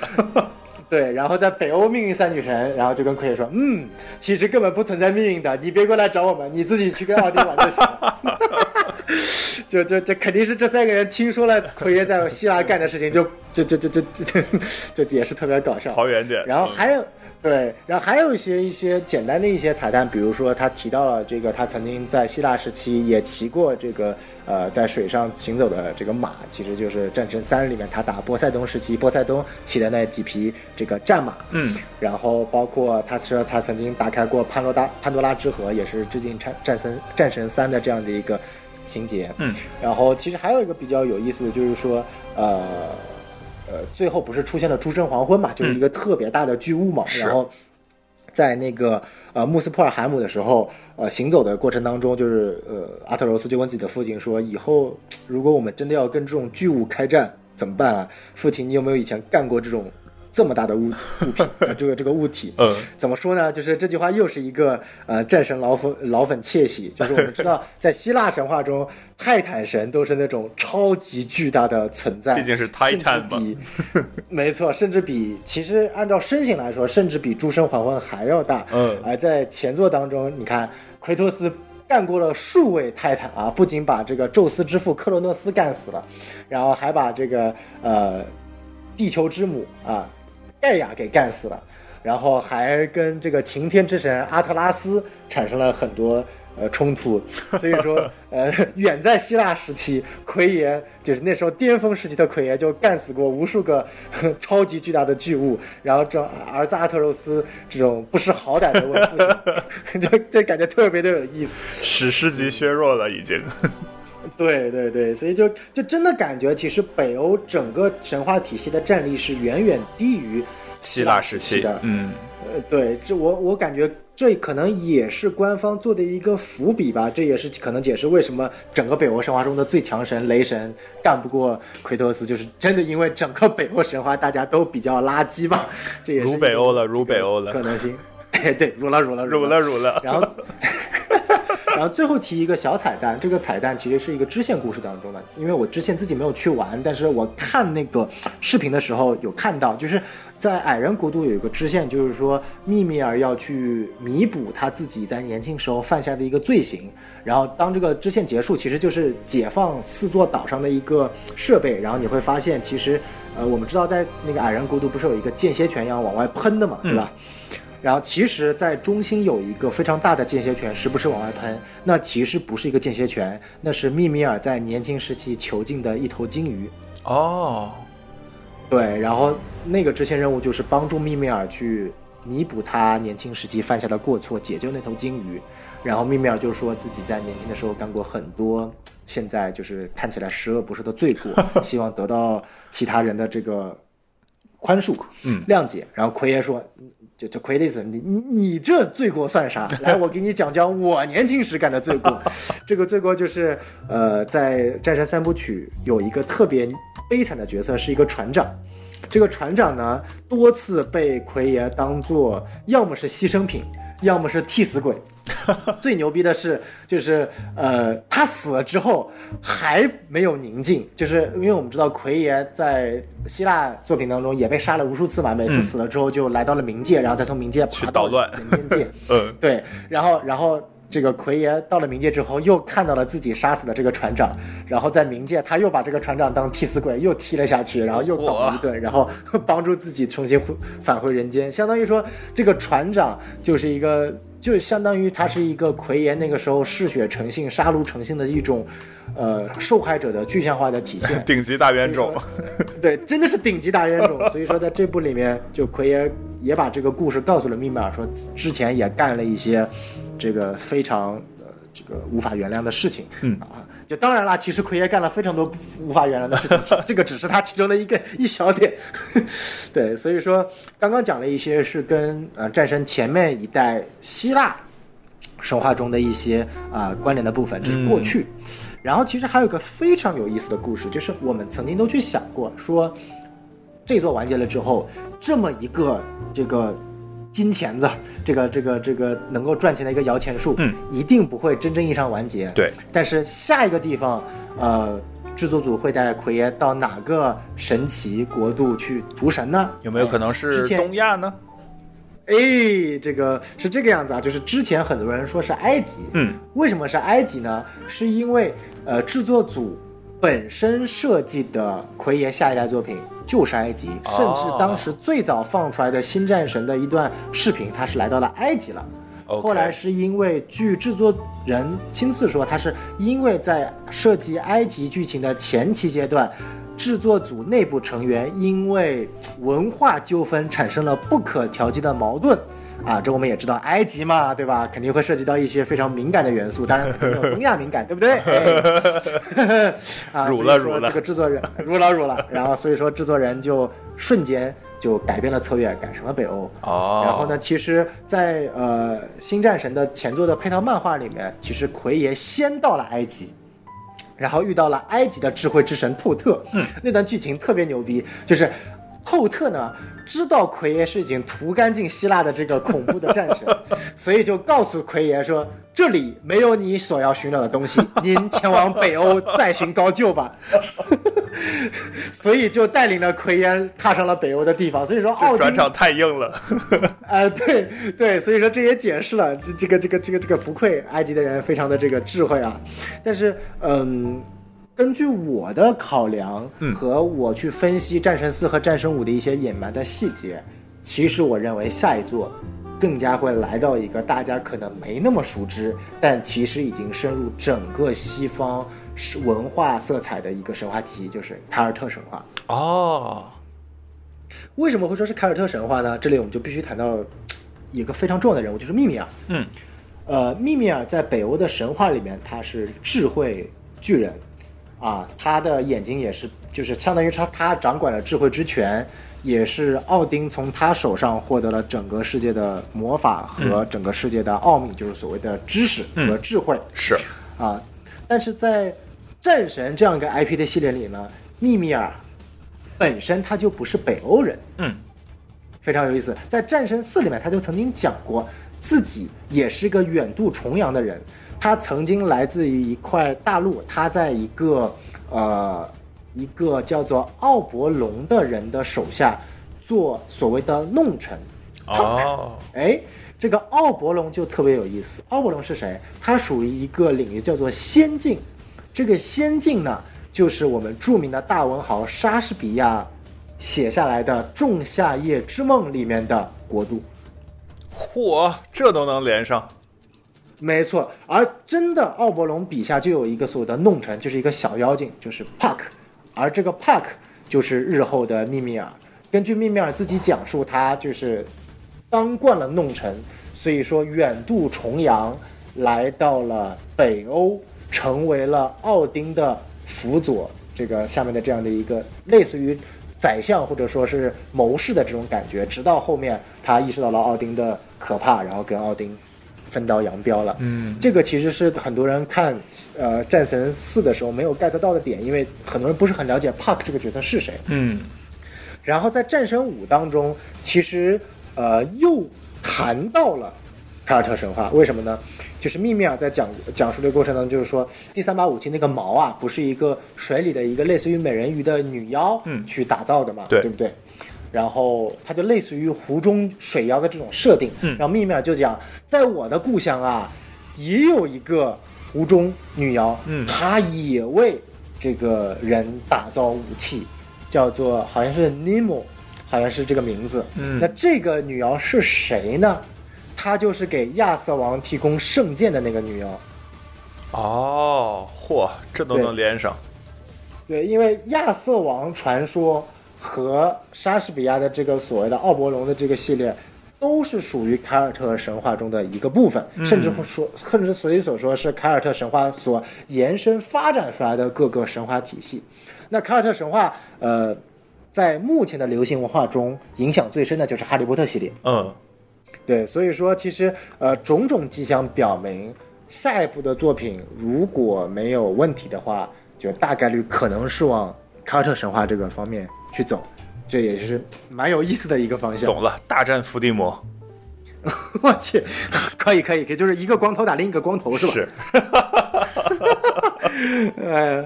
哎，这个还是非常非常有意思的。魔法攻击 vs 物理攻击，没有毛病啊，没有毛病，没有毛病。哎，正好也解释了为什么秘密要懂这么多的这个智慧和魔法呢？因为它来自于一个魔法国度。哎，穿上了，天啊！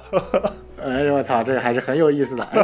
那这个讲完了这些所谓的联系过去和未来的一些彩蛋，我们讲讲本作还有一些隐藏的一些彩蛋啊。嗯。然后第一个彩蛋就是我们所谓的本作的配乐师叫比尔啊麦克卡利。是一个非常有名的配乐师，他也为《行尸走肉》这部美剧配乐。哦，啊，那当我们进入矮人国度的时候，一开始不是进入到了一个小房间嘛？嗯，然后有个小房间，有一个人就是一直在拉着那个类似于一个一个琴一样的，就是一个啊这样的一个人物。他在最后结尾的时候，布洛克的葬礼里面也拉着那个琴，呃，吹响了这样的葬葬曲。那这个人物呢，他的建模和声音。就是由我们本作的配乐师比尔麦克凯利所扮演的哦，相当于说是一个小彩蛋。嗯，但是呢，如果大家见过比尔麦克凯利真人，你会发现他的形象更跟提尔类似，都是一副长发纤弱、一副那个文人的感觉。嗯，都不是相似了，一模一样。哦，有可能就是冲着他建模的。哎，也是有可能，就是一个非常有意思的点，就是一副长发，然后扎起来，然后看起来很瘦弱，这个还高高的这种形象，真的跟提尔长得一模一样，也不知道这是什么制作组的恶趣味。对，然后呃，其余的话就是包括有一个非常有意思的彩蛋，就是呃，发售日当天十一月八号，呃，然后我们知道这个战神朱传皇有个非常有意思的情节，就是啊，两头狼。互相追逐的日呃太阳和月亮，嗯，可以瞬间改变成婚嘛，对不对？对。而十一月八号发售日当天，就是千年一遇的雪月之日。嚯！对这个，我相信大卫也有印象啊。那天就是那个天上是一轮雪月，是是是，当时有很多人拍照。这个也是为什么制作组定在十一月八号发售，也是跟当这一个千千年一遇的宇宙的这个天文。现象做了一个呃互文，还是蛮有意思的哦。哇，学习了，学习了，我还以为喜迎双十一呢。这个这可以可以可以。这这个这个这个这个连接，我觉得也是很牛逼的。这梗太烂了，对不起。哎呀，可以可以，这个我一定要剪进去。我看到时候这个这个听众怎怎怎怎么怎么怎么批判这个点，骂死我。啊，然后最后再说两个非常有意思的点啊，就是，嗯，在剧情过程当中，密米尔曾经跟这个奎爷提过，说你以前是不是参与过一个非常大的一个竞技场比赛？你打的都是一些乱七八糟的人，什么机器人啊、铁皮人啊、魔法师啊、战士啊，什么乱七八糟的人啊。然后奎爷说，确实，哎，这是一个非常有意思的彩蛋，嗯，因为如果我们纵观整个。战神的故事，不管是战神一二三、战神升天、新战神、战神诸神黄昏，还是战神奥林匹斯之恋、战神斯特巴斯巴达之魂，所有的这些系列都没有出现过这个剧情。那么，嗯，密米尔提到的是哪个剧情呢？这是一个索尼特别的联动的一个剧情，它讲的是索尼曾经出过一款自家的这个角色的一个互相打的游戏，叫《索尼大乱斗》。哦，这这都能引进去。对，就是有点类似于任天堂的任天堂大乱斗，呃，是是，就是这个大乱斗请假，它有一个特色，就是它不简简单只是把人物放到一起，嗯，呃，互相打架，它是有剧情的，相当于说所有这些角色穿越到这个世界互相一起打的这个剧情是 canon 的，是存在于每一个角色的正史里面的，嚯，就相当于说这些角色真的在某个时间段穿越到另外一个世界，跟其他人有打斗了，嗯，哎。啊，所以说这里通过密密尔之口，其实也侧面证实了这个索尼大乱斗的剧情在整个战神的 lore、整个战神的时间线里面是真实的，而不是一个所谓的一个官方同人，它就是真实存在于奎爷的这个历史里面的。嗯，而且最有意思的一点是什么呢？尼米尔提到的这个大乱斗还不一定是索尼大乱斗，他所描绘的这些什么机器人、铁皮人、什么什么什么乱七八糟什么剑士。跟另外一个游戏奎爷去客串另外一个游戏的人物也可以完全对上。嗯，这个游戏就是《真人快打九》。曾经在战神和《真人快打九》里面的一个联动联动活动当中，奎爷作为可操作的角色也登录了《真人快打九》的这样的一个游戏当中。哦，因为我们知道《真人快打》系列是一个非常有名的格斗类型游戏，而且是真的那种非常血腥，就是连脊柱直接把人的头直接给踹。那种 转山那种血腥成年，就比战神还要血腥。嗯啊，然后呃，为什么说这个点很有意思呢？就是在《真人快打九》奎爷的这段联动剧情里面呢，《真人快打》系列里面有个角色曾经告诉奎爷怎么样平息他的愤怒。嗯。而很多人都觉得，为什么奎爷可以从希腊神话中的这样的一个暴怒的角色，转变成北欧神话中的这样的一个相对来说平静的角色？一方面是因为过了很长时间和年纪增大，另一方面就是因为真人快打九的情节也是刊登也是真实的，奎爷真的是受到了这个角色的冥想的指导，才学会了如何能够平息愤怒。说明真人快打九给的实在太多了。对，所以说就是密密尔提到的这样的一个剧情，可能也是在不一定是呼应索尼大乱斗，很可能是呼应真人快打九这个粉丝之间的这样的一个猜想是真实存在的。哦、哎，所以说就是有可能通过这一个这一段话，可以有很多猜想，我觉得还是呃蛮有意思的。嗯，对。然后除此之外呢，我觉得还有就是呃一些战神四和战神五之间的一些嗯伏笔和。彩蛋，我觉得大家可以聊一聊。就是我们知道，在《战神四》留了一些所谓大家不了解的地方，就是第一个是，呃，这个穿越时间的耶梦加德，就是当时所谓的城市巨蟒。战神战神四有说过，他是穿越时间过来的，理论上不应该存在于那个时间点。嗯，这一段其实，在战神五当中也圆了，就是按照正确的，如果梳理出来是。通过战神五的故事，阿特柔斯不是在铁森林那一个片段，把一颗巨人的灵魂植入到一个蛇的对这样的一个身体里面吗？对，而这个蛇就是城市巨蟒。哦，对，因为巨人的灵魂嘛，因为巨人所有的巨人都是被索尔给杀死的。对对对，把巨人植入到城市巨蟒当中，呃，这个蛇就突然长大，长成城市巨蟒，然后就对索尔有特别大的敌意。而在诸神黄昏前夕的时候，就是加入诸神黄昏战斗的时候，是这只刚刚变成从一只小蛇变成超大蛇的超大蛇哦，确实我有印象。这个城市巨蟒，对。然后当这只蛇跟雷神打架的时候，我们看到有一幕，就是雷神用一个雷雷电重锤打过去，然后瞬间就把城市巨蟒给打没了。嗯，打没是打没的什么地方？那一段时间就是穿越时间线，把这个城市巨蟒就是穿越回了战神四的时间线了。哦，哇，天啊，这谁想得到啊？对，然后所以说，其实，在战神五的诸神黄昏阶段，有两条城市巨蟒出现，一条是刚刚被阿特柔斯附身到了巨人的灵魂，嗯，呃，抱着对索尔的恶意加入这个呃诸神黄昏的这条大蛇，嗯，另一条是已经经历过穿越，在芬布尔之东一直在米德加德的湖中心沉睡了三年的城市巨蟒。哦，嚯！啊，所以说就是我们在战神四遇见的那条城市巨蟒，在这部作品当中一直是在冬眠的，只有那一段阿特柔斯和辛德里去找他的时候才出现。而在结尾大战出现的那条蛇，是阿特柔斯和呃这个女巨人在铁森林去复活的那条蛇。嗯。理解的，理解的。天啊，对，没有没有想到这么这么小的一个细节都有这么深的这伏笔存在。它其实也是剧情讲的比较晦涩，没有把这个地方讲的太太清楚嘛。确实，其实有很多人在问啊。然后还有一个点就是说，呃，在前作，呃，有一个人莫名其妙的吹响了号角。那个时候既不是奎爷，也不是巴德尔，也不是阿特柔斯，也不是密米尔，不知道是谁吹响了。嗯，然后这也是作为一个伏笔，一直留到了战神五。然后其实战神五也没有解释当时的这个号角是谁吹响的，所以有粉丝就有考虑过是不是，呃，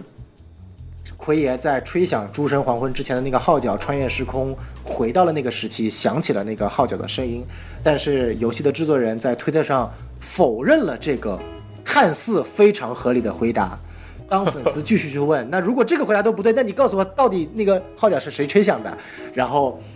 制作人说不急，这个问题等到日后以阿特柔斯和城市巨蟒为主线的故事，我们还会再去讲。也就是说，未来还有续作是讲阿特柔斯跟城市巨蟒的，可能不是正传，也是可能是旁支作品。哦，哇，天啊，那可以期待了。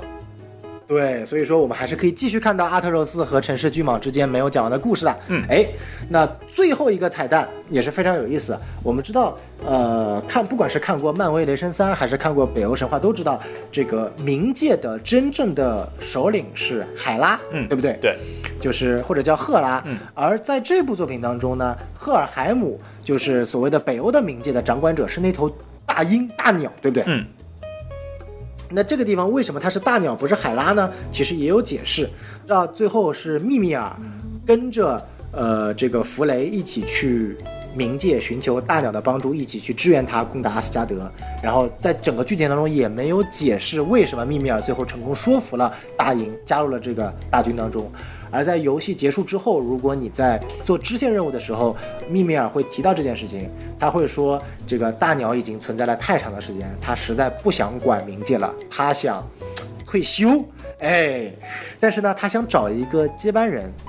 但是谁又能胜任这个这么困难的职业呢？毕竟现在阿斯加阿斯加德毁了，也不存在英灵殿了，所有的死人都得来到冥界，太烦了。嗯，那密米尔。说了什么东西，让大英能够去选择帮助他们呢？那密米尔其实说的就是说，你必须过来帮助我们，因为这场战斗的胜利，意味着阿特柔斯的这样的一个未来才能有发展。而在真正的北欧神话当中，阿特柔斯和那个女巨人最后生下了三个孩子，其中一个孩子就是死亡女神海拉。嗯。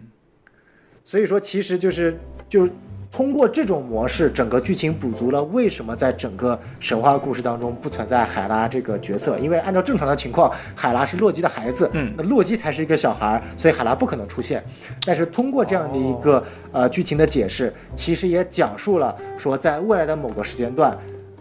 洛基也就是阿特柔斯，他真正会诞生下来海拉，而海拉会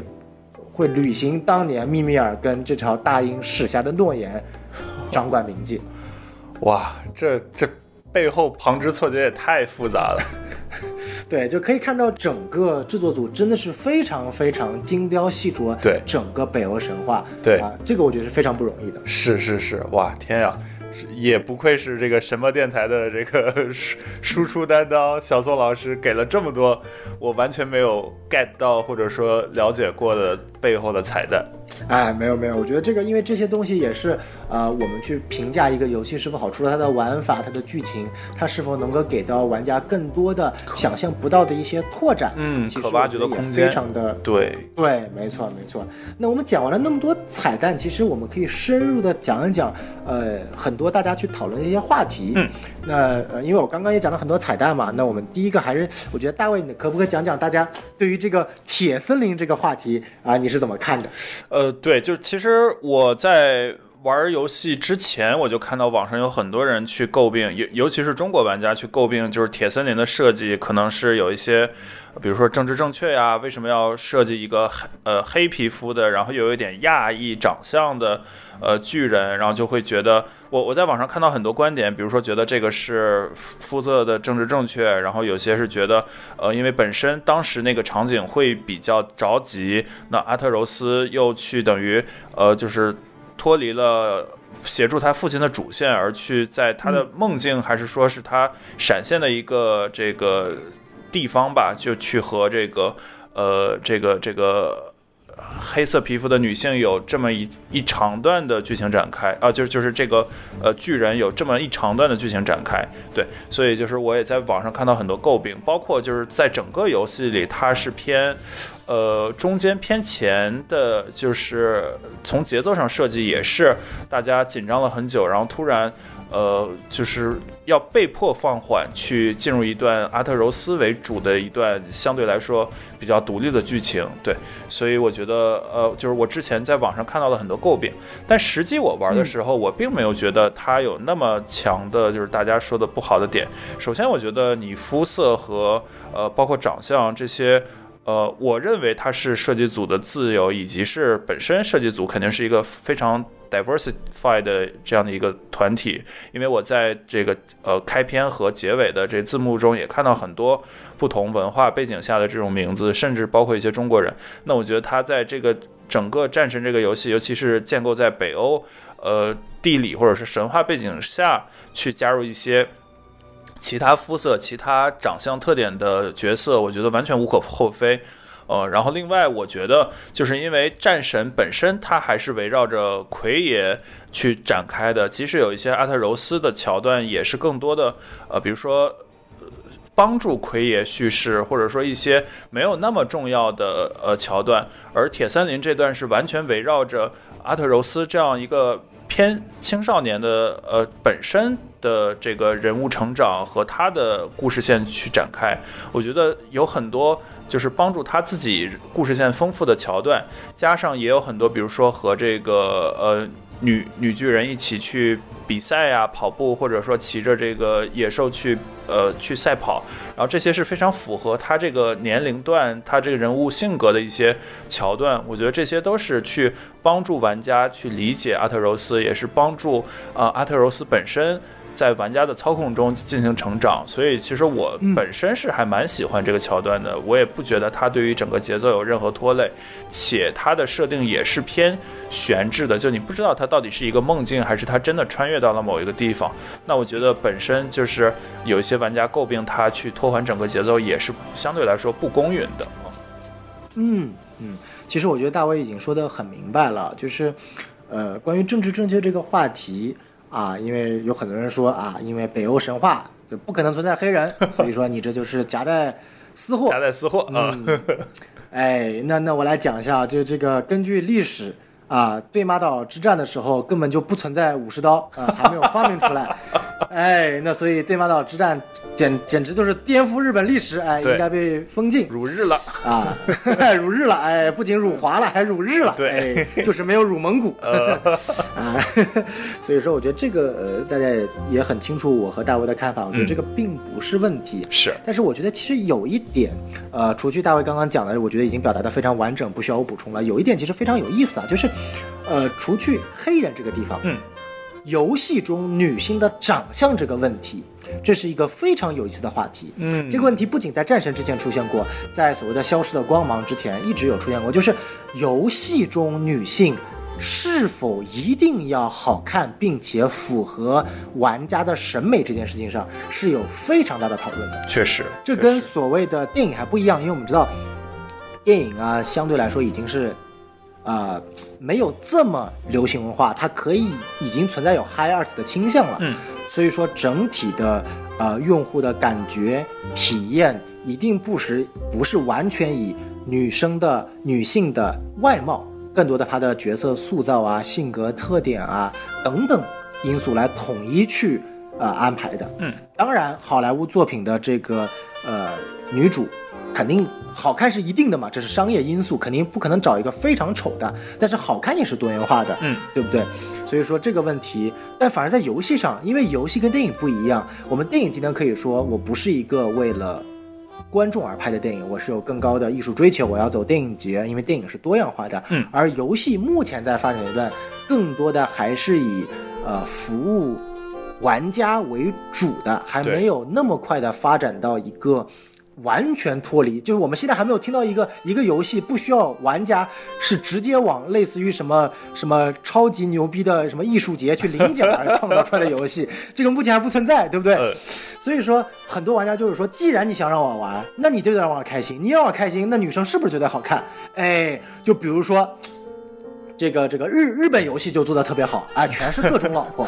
比如说《最终幻想七》系列，地法哎好看，嗯，爱丽丝好看，哎确实好看，对不对？那那同样的问题，在很多美式的游戏上面，因为随着大家就是不管你叫政治正确也好，还是对于女性的理解更加多元化为好，现在很多主流游戏三 A 大作，它都会变成女性有更多元化为多多元化的表达，嗯，比如说《消失的光芒二》女主就是。啊，以著名的演员，也名字一下忘了，也是一个黑人演员，嗯，就是她，就是不是我们传统意义上的那种，呃，白又瘦的女主，嗯，所以说当时一发售的时候，就有很多人截了她很多游戏里特别狰狞的，就是那一瞬间看起来很像黑猩猩的照片，然后跟地法的照片对做对比，然后告诉大家不要玩《消失的光芒二》这种，我操，没必要，没必要，还是引引起了非常大非常大的这样的一个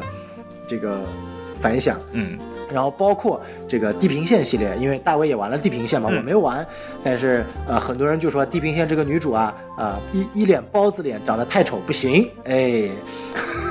啊，然后这个包括最后生还者系列，我们知道艾丽，艾丽啊，艾丽相对来说还是比较符合大众的审美的，嗯，但是二里面有个角色叫艾比，嗯，啊，这个艾比呢，不管是角色的剧情设计，还是他的啊人物长相，都受到了玩家极大的冲击，嗯。啊，然后，然后又回到了今年《老头环》。《老头环》作为一个日本游戏，啊，攻击音高这个这样的一个魂类游戏的集大成者，它的女主设计又回到了日式游戏的那种对于女主一定设计成白幼瘦，或者说符合玩家的审美的那种女性设计。所以说，啊，《老头环》除了在玩法设计、开放世界、难度等等层面受到大家的喜爱的情况下，也说了说，哎呀，整个业界都在政治正确的情况下，只有日本游戏还在。呃，潜心做着只符合玩家这个审美的这样的一个女性角色啊，这这这居然变成了一个优点，哎，对，这这些也是蛮离奇的。然后又回到了最后的这样的一个战神的一个话题，所以我觉得其实呃，我觉得在这个问题上是没有一个所谓的一个绝对的正确的，嗯，其实更多的还是符合一个作品本身的一个定位问题吧。我这里特别想讲有一个游戏，这个游戏如果我没有记错是获得了当年的最佳表演奖的，就是我刚刚说今年肯定会被战神拿下的这个奖。嗯，这个奖项，这个游戏叫做 Hellblade，地狱之刃。嗯，这个角色是围绕着一个女性角色而展开的。而这个角色，它其实不算是一个传统的三 A 游戏，但是发售了之后销量没有特别好，但是受到了一致的好评。嗯，其中有一点是，它非常生动地体现出了一个具有强烈的精神病干扰和精神分裂症的女主的这样的一个心理境况和玩家的这种感受。嗯，因为设定里面这个女主是有精神分裂症的。和那种躁动症，嗯，而这种精神病的外化，整个游戏体现的非常好，所以说，而这个女主的这个所谓的动捕演员的表演也是异常出色，所以她拿拿到了当年 TGA 的最佳表演奖，而业界也开始讨论了，说女性角色不再是需要那种所谓的白又瘦才会受人喜爱，我们现在需要更多的多元化，能够跟真实世界中很多。真实的人所发生的问题产生共情的强大的女性角色，这些啊，包括就我们所说的这个地平线的啊女主，因为我没玩，我不知道大卫，你觉得地平线的女主你是怎么看的？嗯，我我觉得地平线的女主就很符合她的人物设定，因为她是那种呃从小类似于和她父亲一起长大，然后。经受了很多训练，所以它整个给人的这种外形的感觉就是那种野性的运动式的美，呃，但我并没有觉得，就是像你刚刚提到的一些，呃，就是网友对他长相的评价，其实可能我完全没有这种感觉啊。我觉得他所想要展示的就是那种健康的运动的，然后呃女战士式的美，呃，而她这个角色其实是比较好的表达出了这种人物设定的。对，因为呃，同样的，我我记得也是网友找寻了几张，就是角度比较刁钻，因为显示那个女主看起来脸很肥的那种图，就是 就你无法想象那些游戏玩家天天都在截什么图。这我觉得其实就就就有点舍本逐末了，因为本身这个游戏不是为了让你觉得哇，这个这个女主能给你带来性幻想，或者是能满足你的一些。这个这个爽感，而更多的是你以他的这个视角，因为他也是偏这个 RPG，然后偏开放世界嘛，就是你带入他的人物设定，带入他的角色去探索，然后去战斗。所以我觉得在这种情况下，因为甚至很多时候你是你你所面对的不是他的正脸嘛，你你是以他的视角去看整个世界的。所以这种情况下，如果你还去纠结说这个角色不美，而我不喜欢，那我觉得就完全是一种。很奇怪的呃玩家的心态，而不是正正去就是正常的去消费这个呃游戏内容本身。不过换一个角度讲，我觉得就是比如说你想在我们小时候那古墓丽影，那那时候的女性可能更加的呃就是。呃，就是比如说都是典型的大胸妹啊，什么什么的。那现在符号化，对符号化啊。但现在这些女性，我觉得可能会更加百花齐放，然后更加符合现实中的各种各样的女性特点。所以就是从你拉长时间来看，我觉得呃，女性形象在游戏中的存在，还是从一个偏被符号化、被消费的。呃，角色变成了就是游戏角色本身的，我觉得这也是整个游戏行业在进步的一个特点吧。嗯，然后另外就刚刚也是小松老师提到了《最后生还者》，然后我也联想到，因为包括像《最后生还者》啊，然后战神系列，还有这个神秘海域系列，都是呃索尼的等于第一方工作室以及是。呃，就是每代游戏主机特别有代表性的所谓的护航大作嘛，所以就当我玩呃这一版战神和上一代战神相比的时候，我也不可避免的会带入我玩呃就是最后生还者二，呃去相比我玩第一部的时候的一些体验，然后在当这两这两个系列的作品相比的时候，我觉得他们有一个特点就是都更。着重了多视角叙事，比如说像像这一部的战神，它有更多的阿特柔斯的视角，就是他围绕着他去呃进行你的这这个主主视角操控的人物。然后在这《最后生还者二》里，其实就是你这个艾丽和。等于他的大反派，其实你基本时间是一半一半，你去操控他们俩的，呃，然后就是且不论整个剧情怎么怎么样，然后我觉得就是《最后生还者二》对于第一代的突破，我认为是比呃《诸神黄昏》更强的。当我玩战神这一部战神的时候，我觉得它从整个玩法上更像是上一代的延续，只不过是增加了一些我对于这个更更有自主能力，然后更。可操控的阿特柔斯，我增加了一部分这样的笔墨，而我认为《最后生还者二》它对于整个第一部是颠覆的，包括就是如果大家了解剧情的话，就是一开始那个主人公的去世，其实这个就已经从剧情上绝对的颠覆了一所有玩家的所有期待，然后包括后面你不得不操控着，呃，等于是你的你的仇敌、你的死敌、你的对手，然后就是从你的对角的。呃，视角去理解他的人生，理解他看待这场战争的一切视角，且不论呃后面就是有很多玩家对于他的诟病，或者说这个到底是不是在侮辱玩家，或者说在挑衅玩家，但我觉得至少你作为一个很成功的最后生还者一，你出第二部没有站在前一部的功劳簿上，而是去很努力的打破前一部的设定，然后去尝试一些新的在游戏玩法和叙事理念上一些新的探索。所以从这个角度讲，我觉得可能《最后生还者二》对于前一代的，呃，突破会比这一部的《诸神黄昏》更强一些。哎呀，我觉得既然提到了《最后生还者二》，这个我相信很多开始要过来骂的人要要要这个要来了啊！居然大卫居然夸了《最后生还者》，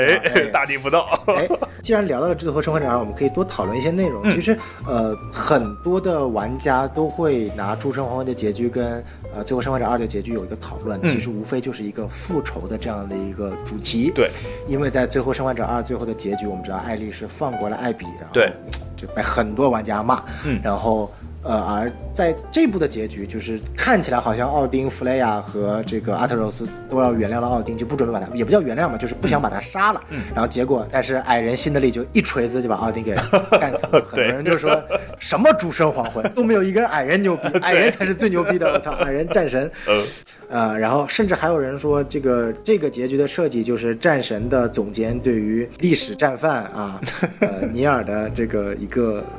嘲笑，或者说是一个反驳。嗯，这个就大家同是索尼的第一方工作室啊，居然还有这样的这个明争暗斗吗？哎，我不知道，呃，大卫是怎么看这一点的呢？呃，首首先，我觉得可能这两个工作室之间应该没有这种这种 beef，或者说这样嘲讽了。然后就其实我我因为是今年呃开始接触主机游戏，所以像《最后生还者》，我是第一部、第二部连着玩完的。呃，然后就是呃，我当时玩完第二部，确实那个结局也比较出乎我意料。呃，我玩完之后也去网上找了很多。呃，就是我印象是去年还是前年发售的吧，当时我的朋友圈就已经充斥着批判了，然后我也看了 B 站和一些播客界，就是比较系统的呃论述他们不喜欢第二部的原因。呃，就是首首先我我可以理解，就是当呃不同，就是我的观点是不同玩家他在消费一个游戏作品的时候，他所带入的心态是不一样的。很多比如说老玩家。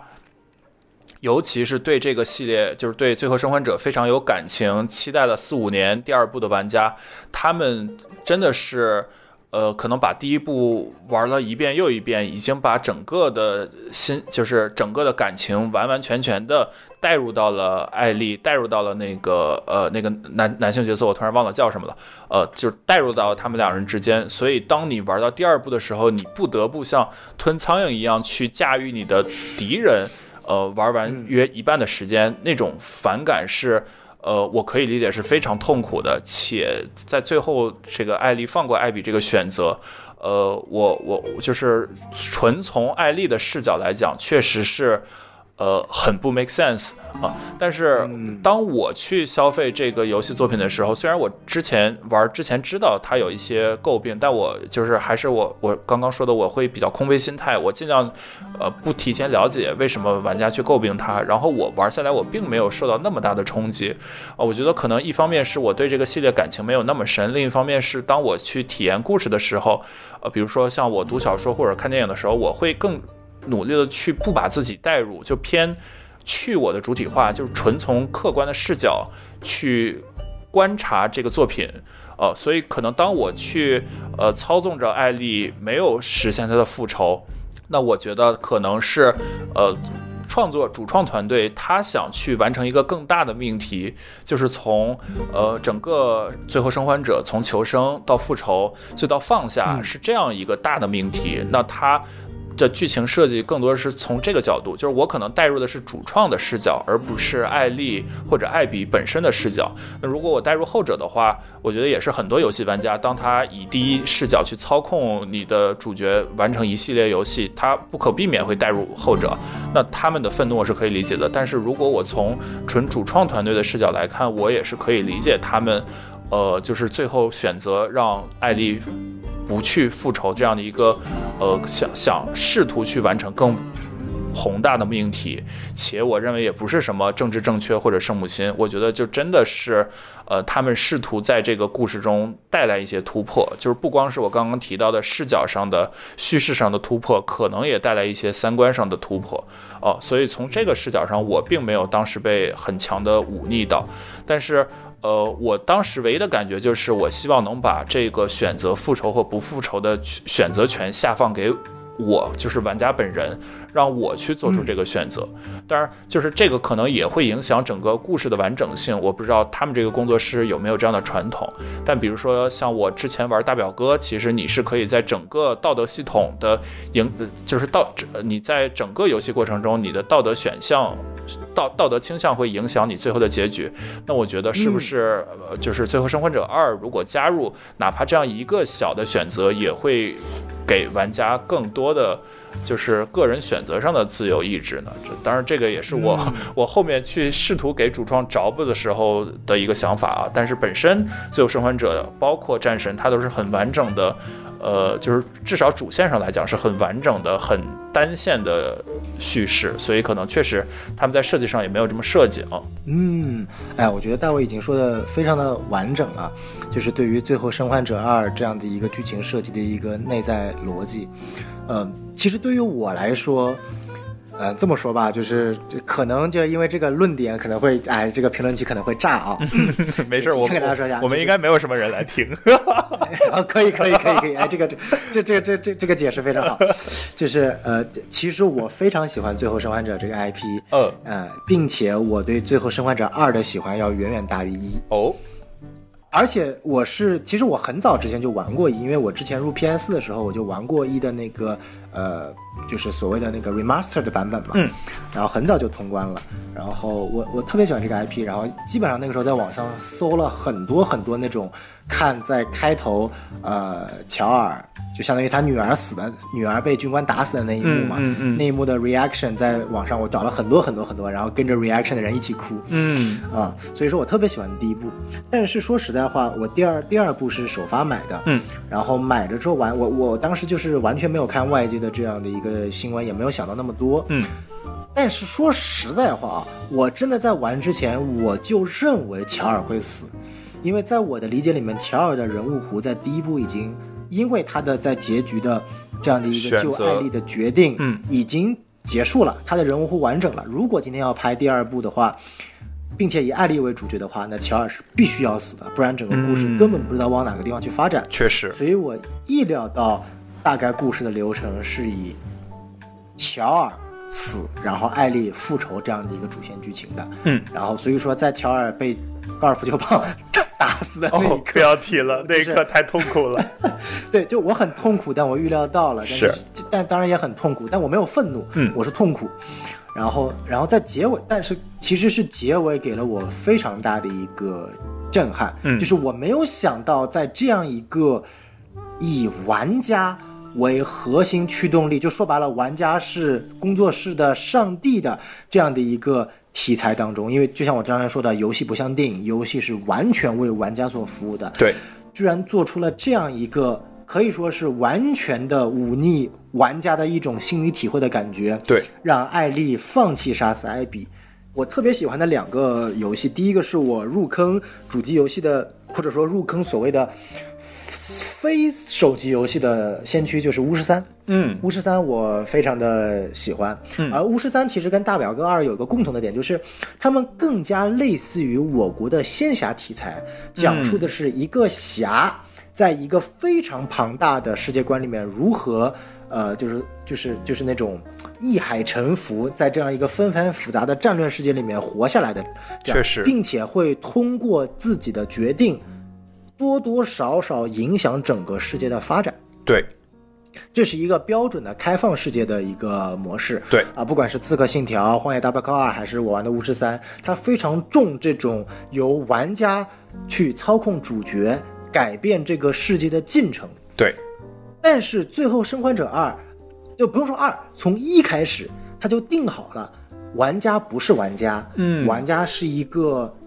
观看者，嗯，今天在最后生还者的世界里发生的每一个故事，玩家其实本质上都没有资格操纵，嗯，只不过我们动用了所谓的上下左右键 W A S D 键，看起来在操纵它，但其实制作组并没有给我们一个所谓的选择，对，所以说其实呃，我跟大卫在这件事情上唯一的不同是我其实不希望他在二的结尾给你这个选择，嗯。因为在一的结尾，他最终救不救艾丽身上，也没有给我们这个选择。如果那个时候我们可以选择，有道理，是救艾丽还是不救艾丽，让让全世界获得疫苗，那我就能够允许第二部有这样的一个改变。或者说，如果大家觉得，就很多人曾经抨击第二部，说它的这个结尾是因为。它不符合游戏的定义，嗯，而游戏的定义是在做出重大决策的时候，必须由玩家来去进行这个抉择，游戏是无法替玩家选择的。但其实这个点就就被我刚刚不攻自破了嘛。最后生还者一给你了这个标准吗？也没有，你是必须救艾丽的。但有道理，游戏有道理。荒野大镖客二给你标准了吗？看起来给了，其实没有，因为不管你怎么玩，你的道德标准高还是低，终究最后主角亚瑟就是死了。嗯。对吧？对，所以说你永远要面对这个结局，就说明这个这个制作组他想塑造出来的是一种完全不同的叙事风格。嗯，呃，但是今天我们的主题不是《最后生还者二》，其实我还是想谈到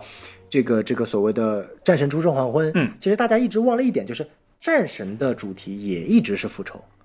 哦，对对对，是的。而战神前面几部，它作为一个 ACT 游戏，作为一个纯动作、不怎么讲究剧情的游戏，只要爽就可以了，那就选择复仇。嗯，但是在这一部里面，我认为反而其实，呃，圣莫妮卡就是战神工作室的总监，其实理论上应该是跟顽皮狗，就是最后生还者二的游戏总监，他们其实是在这件上是是是同一个标准的。嗯，他们都认为复仇会。让一个人损失很多很多的东西，只不过选择的模式不一样。最后，生还者二最后是艾丽选择了不杀艾比，嗯，他获得了最后乔尔的原谅，并且他相当于说，呃，回到了跟自己这个心爱的人的这样的一个生活当中，最后放下了对于复仇乔尔的怨念。他其实尽管经历了这么多悲惨的事情，也算是有一个偏好的结局，嗯。但是反观战神，看起来最后诸神黄昏赢了。但其实，奎托斯和阿特柔斯是最终最终失去了辛德里的友情。嗯，而辛德里这个角色，可以说，我认为辛德里角色就可以对标成希腊时期的奎托斯。他们最终都被复仇所掩盖，嗯，丧失了原来的善良的本性。嗯，如果今天最后那一刻他没有，或者奎托斯阻止了辛德里锤下那一锤子，也许辛德里还有救。嗯，但只要辛德里锤下了那个锤子，就像故事结局最后说的那一个，什么东西越拿越多，就是空洞。看起来好像辛德里锤下了这一只锤子，拿走了奥丁的性命，但他其实内心的失去他的兄弟布洛克的这个空洞只会越来越大。嗯，所以说，就我我认为他们在这个统一上其实是辩证统一的。嗯，啊，我不知道大卫在这一块是怎么想的。嗯。确实，就之前其实当我玩战神的时候，我的去基本九成的精力都投入在奎爷身上，然后可能剩下的一成也都是放在艾特柔斯的身上，很少会去从辛德里的角度去思考这个故事本身。但是当我站在他的这个角度，尤其我印象里就是他们小矮人兄弟俩，他是偏偏柔弱、善良，或者说这个懦弱的那一方，然后他最后产生了这样的。角色转变以及这个选择，那确实对于他自己的角色也是一个极大的改变，或者说完善，或者说就是就像你刚刚说的，他心中的落寞和空洞应该会永远的被放大、被填不满。嗯，对。那这样从这个角度想，即使是这样一个小角色，这个游戏也给他设计了这么深刻的思考空间，或者说人生境遇，那。那就是这个游戏，包括刚刚提到的很多彩蛋，然后包括它一些传统的大角色和这么丰富的角色，那这样一想，就简直更加宏大，就更加值得我们去喜欢和去反复的游玩去体味。嗯嗯，没错，是是，因为在这个过程当中，其实你会发现制作组设计了很多可以跟希腊时期的奎托斯去完全对应的角色。哦，比如说刚刚提到的辛德里，辛德里其实就是在故事的最后就变成了。北欧的奎托斯，一个完全被，当然他又不具备奎托斯的 能力、硬实力，对不对？对，呃，所所以说，如果真的未来以新德里为视角去讲他后面的故事，我觉得也是可以的。甚至就是，如果奎托斯没有像故事结局，他故事结局他成为了北欧的这样的一个统治者。如果他放弃了北欧，那新德里很有可能就是把整个北欧屠光，把所有的这个阿萨神族的剩下的神全部屠光，这都是有可能的。嗯，我觉得这也是这个圣圣莫尼卡工作室给可能像你这种老玩家的一个彩蛋，因为像我没有玩过希腊时期的战神，我是完全看不到这种呃，就是辛德里和希腊时期的奎爷的互文的。但是如果你知道了之前的故事的话，那你其实可以从。其实就后面很小的这些段落，仿佛能看到未来辛德里的整个故事线。那我觉得确实也是玩家呃，就是这个工作室给老玩家的一个礼物。嗯嗯，没错没错。是。然后还有一个对仗，其实也蛮有意思，就是雷神。嗯。其实呃，雷神你也可以把它想象成北欧的这样的一个奎爷奎托斯，因为奎托斯的父亲就是奥林匹斯之王，嗯啊，宙斯。那雷神的父亲也是北欧的众神之父，嗯，奥丁。他们都被自己的父亲所鄙夷、所轻视，嗯，而且都被自己的父亲认为是一个工具人，嗯，对吧？对对对对，在战神的前面三部里面，那个宙斯其实也是啊，在很多时候是引导着奎爷去干很多他想去做的，但是他又不不想亲自动手的勾当，嗯，然后那雷神就不用多说了，确实老工具人了，然后 是是。然后，但是雷神又不像奎爷有主角光环啊，对不对？奎爷可以最终觉醒，杀遍整个奥林匹斯，而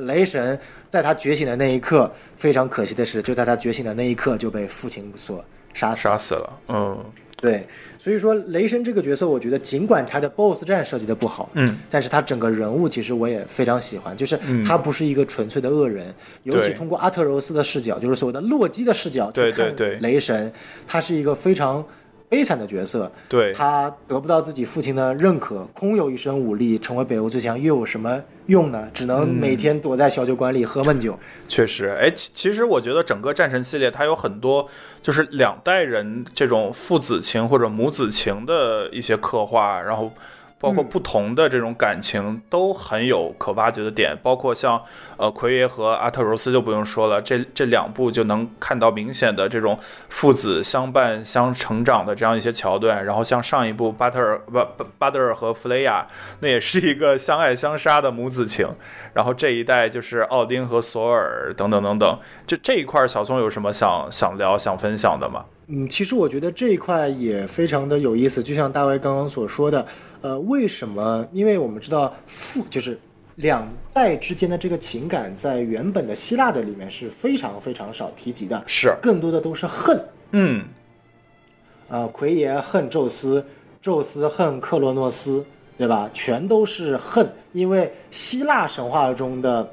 呃父子是相似的，子弑父。是一个所谓的弑父情节，是希腊神话中一直存在的一个母题，嗯，对，也是影响了整个西方的这样的一个文学创作的母题。对，但是在呃北欧这部当中，其实有非常多非常多的变化。我们可以看到，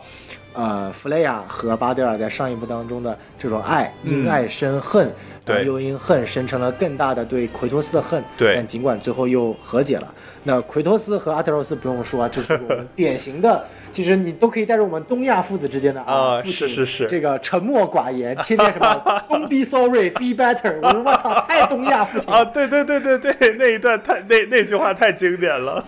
对我去啊，这这这这个这个这个太东亚父亲了，还是全世界父亲都是这个样子？有爹味儿，就就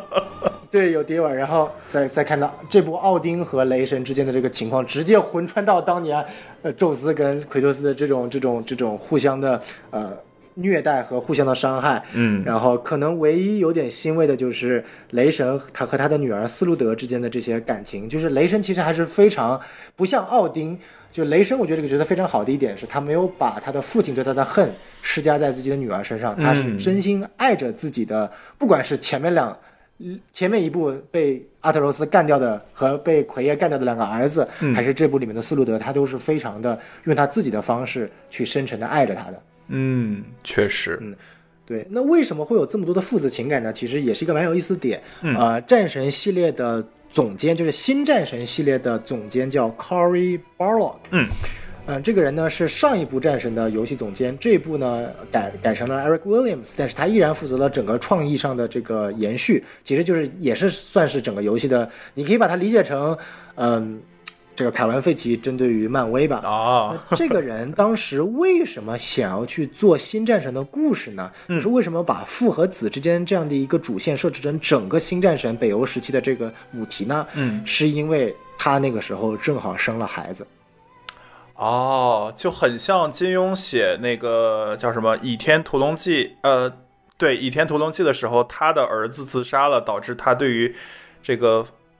对于这个父子感情有很颠覆的认知一样。哦，这个点我还真不知道。那看来大卫是个金庸粉，我没读过。对对，哎，学习新知识了。哎，呃，金庸粉，金庸粉，对，就就是金庸在写完《倚天屠龙记》就大概写差不多的时候吧，他的儿子自杀了，所以他在好像是《倚天屠龙记》的后记里写到说，就是当时他写呃张翠山，就是张无忌的爸爸，在张三丰面前自杀的时候，呃，其实是。远远写的不到位的，呃，就是对于张三丰的心情的描写是远远不到位的。然后当时我记得我看到那一段后记的时候也非常的震撼，嗯。哦，所以说这个最好的文学的体验方式一定也是有取材生活的一些点的。是，我相信如果没有这个总监，呃，Cory Barlog 把这种他自己呃获得呃儿子或者说这种这种情感带入游戏的话，我们也很难的。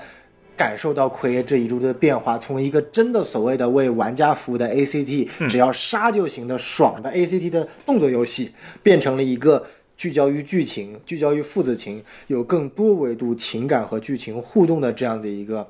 新战神的。成功转型的作品，嗯，这个是至关重要的。确实，这个场外因素我之前确实没有了解过。不过，因为我对于战神本身的认知就是从上一代战神开始，所以当我一开始接触到他的时候，他就是一个比较，呃，有血有肉的父亲形象。呃，然后我我在在玩完这两部战神的过程中，也听了很多，比如说其他的播客啊，或者 B 站上的视频，对于整个战神，呃，历史的讲解，我会发现经常被提到的一个点就是战神他之前就。就是一个，呃，甚至有点滥杀无辜的这个，没错，恶恶棍恶神的形象，所以其实对于他来说，也一直背负着这样一个呃骂名也好。然后我觉得就是在带着阿特柔斯这一路的过程中，其实也是在帮助他去缓解疏解这样一个呃等于心理阴影。然后尤其这一步，当然这块剧透预警，就是这一步，当阿特柔斯离开之后。呃，奎爷走到了那个预言板的背后，又看到了属于他个人的预言，就是，呃，他是一个呃，有一点众星捧月般的，呃，他不再是一个。就是屠杀众神的恶恶人，而是一个被万众所敬仰的类似于英雄一样的角色，所以我觉得这一块对于他个人而言也是很释然的。呃，然后其实呃，因为就是战神这个游戏本身就有很多关于预言的存在嘛，所以其实当看到那一段，我会对战神的呃后作有更强的。呃，期望吧。然后刚刚也是聊到了一些关于，比如说预言啊，然后关于这个呃游戏设计过程中该不该让呃这个玩家去参与改写故事，还是说它就是一个呃已经确定的作品，玩家只只能来体验。其实，在我玩战神的过程中，我也会有很多关于比如说决定论和自由意志这些偏哲学观点的一些思考。当然，可能这个就。就和战神本身不太相关。来讲讲，呃，对，因为我本身是哲学系出身嘛，所以就我记得在我本科的时候，有大量的时间都去讨论说人到底存不存在自由意志。呃，就是比如说像刚刚小宋老师也提到一些观点，就是呃，像这个北欧的呃叫什么命运三女神，他们是认为一些因是可以算出果的。那其实，在哲学的这个语境里，呃，存在着呃宿命论和自由意志的两种呃哲学观点。比如说，对于决定论、决定论或者说宿命论来说，他们认为，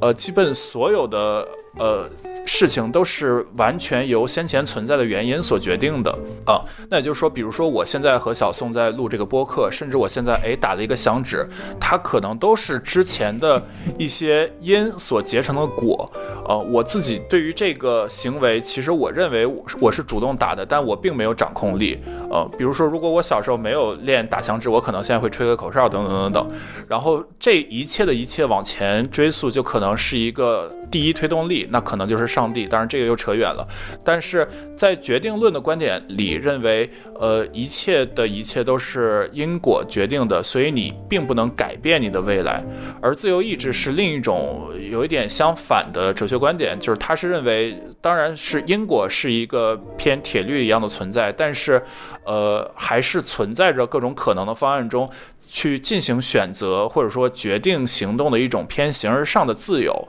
啊，那就是人活在世上，我们的一切行为到底是偏决定论的还是偏自由意志的？其实这个一直是没有标准答案的。然后我觉得游戏作品它本身就是一个很典型的决定决决定论的模型，因为其实游戏的整个过程和结局它都是确定的，而且战神系列它又是和整个希腊或者北欧神话强绑定的。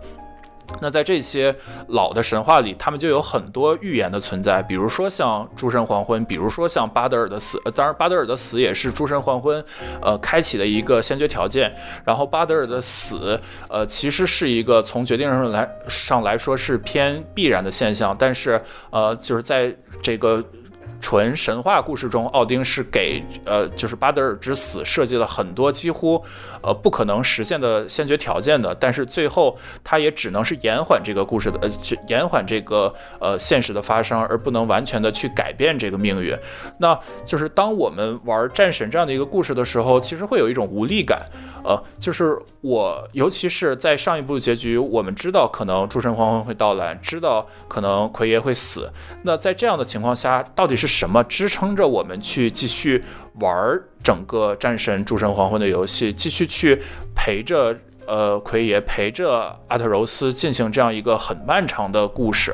啊，那在这样的一个呃，就是大的背景下，我觉得。整个战神的主创团队，他在叙事上使用了一点点诡计，就是他并没有给玩家开一个上帝视角，玩家和奎爷和阿特柔斯本身一样，所拿到的信息就是可能奎爷要死，可能诸神黄昏不可避免的到来，啊！但是当我们玩到这个战神五的大结局的时候，我们知道，哦，原来其实在预言中这个结局只是被隐藏了，呃，他。就是，就是他的结局其实还是一个偏 happy ending 的结局，呃，但是由于奎爷和阿特柔斯不知道，呃，结局是 happy 的，也加上玩家是不知道他的这个。呃，结局是偏 happy 的，都大我们我们和这个主人公本身都以为是一个悲剧的结局，但同时我们又不愿意去接受这样悲剧的结局，所以我们会有，就是我觉得在这一部作品中，我们的动机是去逆天改命，是知不可为而为之。呃，那那我觉得就是从战神四到五，它整个的叙事从动机角度上经历了一个我纯个人的目的的，就是撒骨灰这样的一个强呃强动机，然后到。到了在战神四的结尾，我发现了这个预言，就是等于一个发现了决定论。但是这个决定论对于我来说不是我的个人的自由意志，我想去打破这个结论论，试图实现我的自由意志。然后到最后，我确实通过呃自己的不断的努力。又嗯实现了我的自由意志，改变了我之前所预示的命运，然后到了最最最最最后，又发现了哦，全原来只是我的命运，或者说这个决定论被隐藏了，又回归了决定论。我觉得它是形成了一个。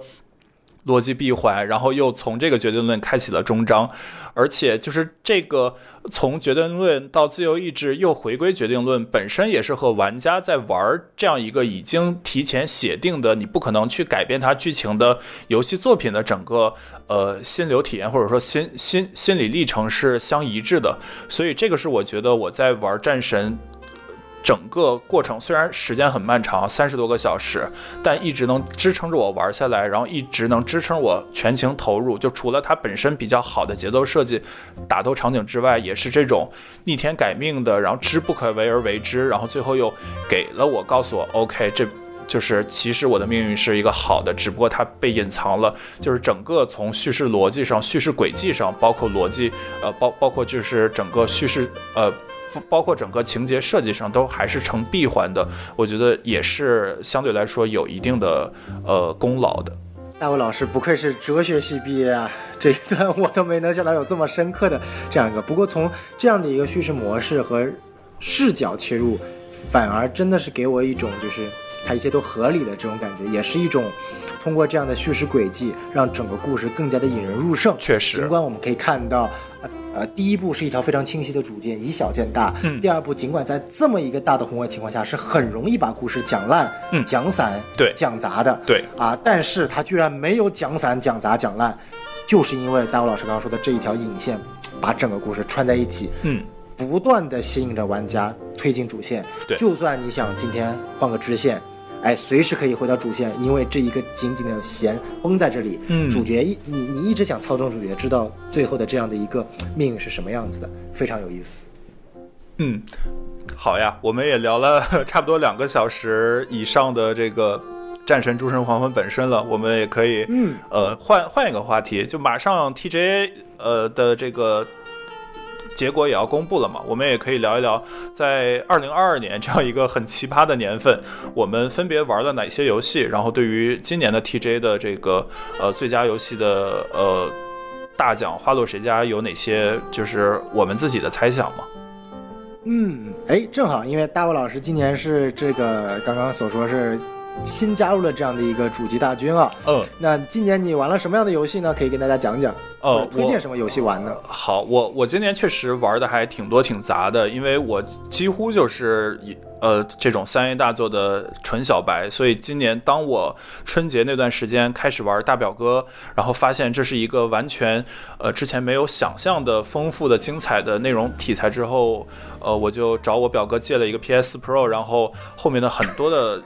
空闲时间都把我的精力从戏剧转移到了这个游戏上，所以我今年就是。除了除了大表哥二之外，我还玩完了《最后生还者》第一部、第二部，呃，玩完了《神秘海域》的几部和它的 DLC，然后玩了 GTA 五，就是经典问题，到底谁在买 GTA 五？可能就是我啊，就是你，就是你。对，玩了《战神四》，然后这个《战神：诸神黄昏》，玩了《死亡搁浅》、《对马岛之魂》，还有像这个那个小猫的 Stray 这些游戏，然后同时也呃玩了一半开坑但没有玩完的，包括比如说《地平线》第一部、二零七。七呃，辐射四、底特律变人、蜘蛛侠第一部、第二部、地铁等等等，还还有一些这个呃，刺客信条等等等等。对，呃，所以就今年确实体验了很多游戏，然后也把可能过去几年的最经典的作品，在一个比较短的时间内高密度的体验过来，真的非常的酣畅淋漓。嗯，那在这些作品当中，你觉得你今年最推荐大家玩什么呢？嗯，我最喜欢的肯定还是《大表哥二》，因为我觉得它是颠覆了我对于游戏认知的呃这样一个作品。所以如果没有体验过这个《荒野大镖客二》这部游戏的，呃，不管你是就是呃主机玩家还是 PC 玩家，我都强烈推荐你去体验体验啊。呃，然后除了。呃，这部作品本身之外，如果轻松的，我会推荐《神秘海域》。呃，因为我觉得《神秘海域》它在心流体验上给我的，呃，就是体验特别好。因为当你在不断的攀岩，然后你面，呃，就是它它会设计很多呃小的奖励机制，比如说你实现了一个攀岩，这是一个奖励机制。然后当你爬爬到了。坡顶，然后去俯瞰整个壮丽的自然风光，或者说呃那种历史遗迹的时候，这也是一个奖励机制。或者说，当你实现了一个解谜，然后进入到了下一个场景，这也是一个奖励机制。所以我觉得我在玩神秘海域的过程中，就很能弥补我今年没法出去四处旅游的这样一个遗憾，可以在一个 偏这个赛博的世界里实现我走走遍这个世界各地，然后不断的形成正反馈的这样一个奖励机制哦。所以，如果就是对于新玩家来说的话，我也会非常推荐《神秘海域》这个系列。嗯嗯嗯，好。然后我这边的话，因为其实呃，我可能游玩经历就比大卫多个一两年啊，也是就是入坑时间比较短的这样的一个主机玩家。嗯，你像今年玩了这么几个游戏，第一个就是说啊，去年 TGA 的最佳游戏《双人成行》。嗯，哎，这个是 我玩了，确实很适合两个人玩啊，也也是一个非常好的。这个入坑的作品啊，相对来说比较轻松。嗯，然后呢，今年我也玩了这个《赛博朋克2077》。哦，哎，然后。啊，这因为现在玩相对来说就没有什么 bug 了嘛，对对对对对，画面都比较好，所以说整体我的游玩体验还是可以的。当然还是没有这部这个所谓的 CD Project Red 上一部作品五十三好，五十三的 YYDS，YYDS 对。然后今年其实呃，因为上半年我们知道上海疫情从三月份封到六月份，封了三个月嘛，那这三个月嗯，就就就很爽，你知道吗？就是我们经常在 PS 上看到对方在线，对，没错没错。你像我打通了。女神异闻录五哇，那好长啊！打了，对，打了我将近有一百个小时。对，差不多，呃。对，然后那个我买了当时《战神三》的重置版，然后就把《战三》重置版给打了。嗯，然后呃，死死亡搁浅的导剪版也加入进去了，完了新的一些任务还是蛮有意思的。嗯，然后给我其实今年最大的一个收获其实是两个作品，嗯而且是两个独立游戏作品，一个是叫做《星际拓荒》（Outer Wilds），嗯嗯，这个作品其实是呃我们学校的一个的，当然是我们学校的一个游戏游游戏专业的人那个毕业之后来做的，当然这个有那个同校光彩。但是为什么我说它是呃我最喜欢的一个作品呢？就是它是一个完全没有探索导向，让你自己去探索，在一个星期里面的若干个星球上发现的一些故事，然后自己穿针引线，把每一个线索连在一起，你最后会发现是一个非常非常非常宏大的一样这样的一个秘密。嗯，就是啊、呃我们经常说一个开放世界，一个探索引导的关键是非常重要的。嗯啊，做的那种特别特别沉闷，就像《刺客信条》那样，哎，把你领到这个地方，做完一个任务，获得经验，再去下一个地方。嗯然后也有类似于像这个《塞尔达传说》这样做的非常好的，就是看似非常自由，你可以自己去探索所谓的空间。但是《塞尔达传说》还是给你设定了一个基础目标，对就是首先你要过这个所谓的新手平地，嗯然后出去之后打四个神像，四个神像嗯打老 BOSS，对对。但是《星际拓荒》这个没有完全一点的指引，从你醒过来一开始，它只给你一个设定，就是每隔二十三分钟，这个地这个宇宙星系的呃恒星就会爆炸，你就会死去，然后在同一时，哦。然后回溯到最开始，就有点类似于开端这个设定。嗯。啊。但是你有相当于说，你在这二十三分钟内，你要去探索任意一个星球，嗯然后获得去记录一些东西。你所记录的一些线索，他们是不会随着时间的消逝的，会成功的继承到你的下一个轮回周期。嗯，而你探索到了这个星球、那个星球、这个星球、那个星球，你会把所有的线索穿，就是连在一起，你会发现一些非常非常有意思的地方。嗯就是这是一个完全探索给你带来的一种最纯粹的快乐。这种快乐是一种。就比如说《战神：诸神黄昏》的快乐是一种你看着这种特效堆砌、这种出色的华丽演出、这种打 BOSS 的这种动作的这种爽快感和一种剧情的这种丰富感所给到你的，它是一些就是一些加成的体验。对但是那种玩探索游戏那种最纯粹的探索的快乐感，呃，《诸神黄昏》是没有的，但是在这部游戏里面是有的。它作为一个哦非常小成本的游戏，我会推荐任何一个对探索有兴趣、去追求游戏本身的这种乐趣的玩家都会建议玩。嗯呃，而且如果我没记错的话，它好像是好像是二档免费。如果就算不是二档免费，应该价格也在一百块钱之内，非常的便宜。嗯啊。然后，如果我说这是一个科幻界的，我认为的就是小成本作品的顶峰，那我接下来要推荐一个啊、文艺界的，就所谓的文科的一个我认为的小成本的顶峰，就是《What Remains of Edith Finch》艾迪芬奇的这样的一个秘密。嗯。这是一个整体流程不超过一个半小时的游戏，嗯。但它它也不难，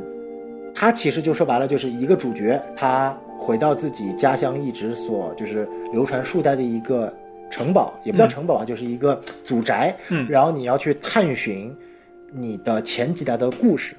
它没有所谓的那像刚刚星际探索的呃拓荒的这种探索欲，但是当你去慢慢的深入你的前面几代的家人他们所发生的故事，最后连在一起，接近到结尾的那一刻，给你的那种心灵震撼感，那种我把它形容成游戏界的百年孤独的感觉，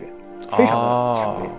嗯，对，呃，然后这个游戏是二档免费的，哎，嗯所以说也建议大家去玩一下。所以说这是我今年，呃当然这两个游戏都不是今年发售的，都是我今年玩到的啊、但是我非常建议大家玩这两个游戏。然后另外呢，就是因为二档最近又上了很多免费的新游戏嘛，所以我也开坑了这个啊、如龙系列和最终幻想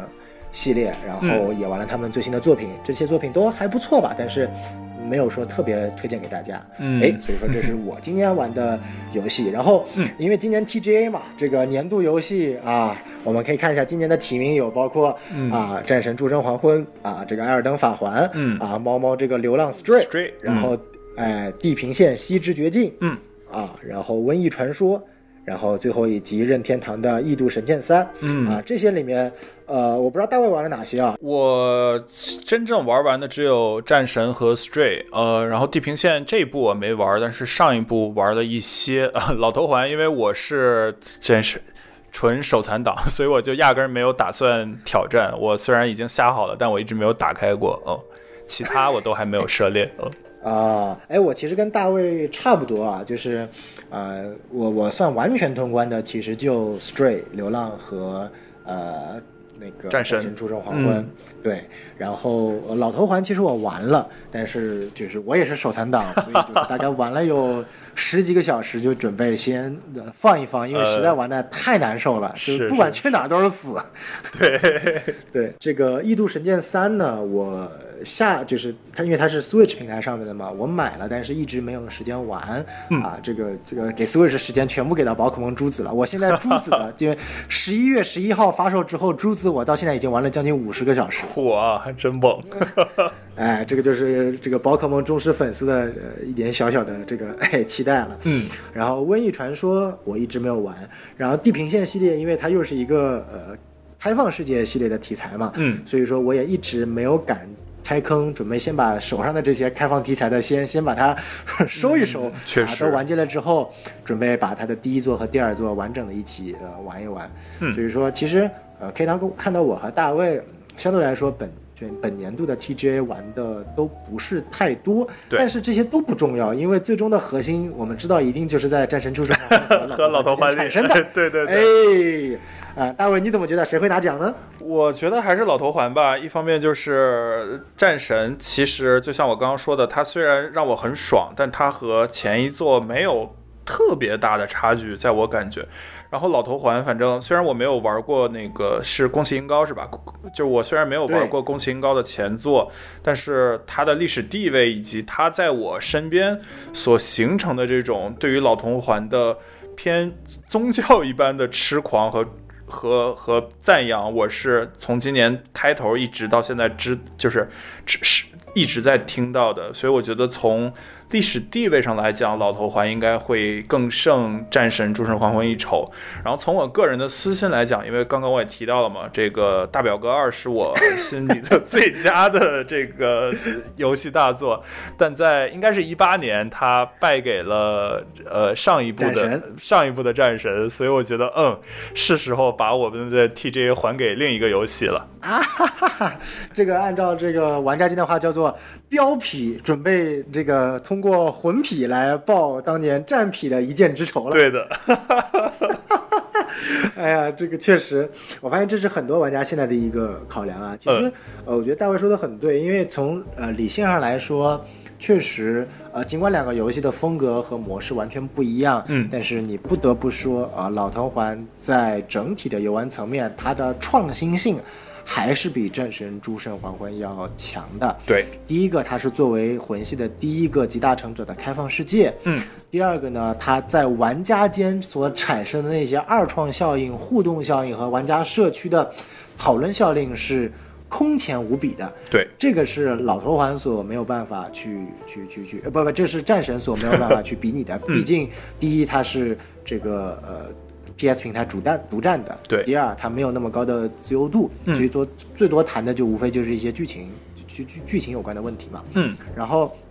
至于当年战神这个抢了大表哥的这个、呃、年度游戏啊，哎，这个确实，呃，因为我也玩了大表哥嘛，我也非常非常的喜欢。嗯。呃，我能够理解当年为什么战神打败了大表哥，嗯，主要还是在业界的思考层面上，就是大表哥这样的工业制作实在。太难复制，太难复制了。嗯，对，也不鼓励去复制这种花了八年时间、两个亿美金砸出来的这样的一个作品。对，但是战神至于它的前作是绝对的革新，呃，甚至对于当时整个游戏行业都存在着一些呃设计理念或者玩法上的革新。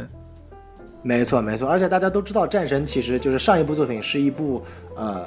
也算是没有完成的作品吧，这也导致了为什么有很多所谓的换皮怪。但是在这种基础上，整个团队也能把一个看起来没有完成的作品打磨成，或者说最后给到用户手上，是一个非常好的呈现。这个对于业界来说，也是一种在工业流程化方面的一种鼓励。对，所以说。应该是站在整个行业层面，战神战胜了大表哥。但如果纯粹从游戏性层面来说的话，甚至我觉得，呃，新战神在很多 BOSS 战的设计上还不如战神三。啊，因为啊，尽管我们看到有像巴德尔和龙这样特别牛逼的 BOSS 战，但是大部分是打山怪。我操，谁想看打山怪，对不对？是，哎，不像这个战神三，哎，又是打波塞冬，又是打哈迪斯，打赫尔墨斯，然后这个徒手拔了这个呃赫里厄斯的头，哇，这些就是很爽的这些 BOSS 战。所以说，呃，总体来说，嗯，但但不得不说，从感性上，我还是真的很希望战神诸神黄昏能够拿奖，拿奖，因为对。毕竟这也是给呃奎爷一个归宿的奖励吧。因为尽管我们说战神未来肯定有续作，但是不一定是围绕着奎爷的啊。因为其实说白了，奎爷在这一部的人物弧也完结了，他从一个弑神者变成了一个呃新的 offer 了，对不对？嗯啊，新的 offer 了。嗯，所以说再写下去，其实我觉得就对于他来说是没有意义了。对。对，那么我觉得奎爷的故事也基本上告一段落了，嗯，所以我很希望他能在这个情况下拿一个奖。我宁愿二零一七年大表哥获这个奖，我觉得会更好一点。然后今年让战神拿奖，对，就是从从理性上，我们可能都觉得老头环拿奖的概率更大，但是从感性上，对吧？我在 B 站投的也是战神，嗯，哎呀，我在 B 站投的也是战神。可以可以可以，呃，可以，哎，这个节目估计要被很多这个呃老头环的粉丝要骂了，骂骂就是我菜，就是我手残，我实在 玩不了。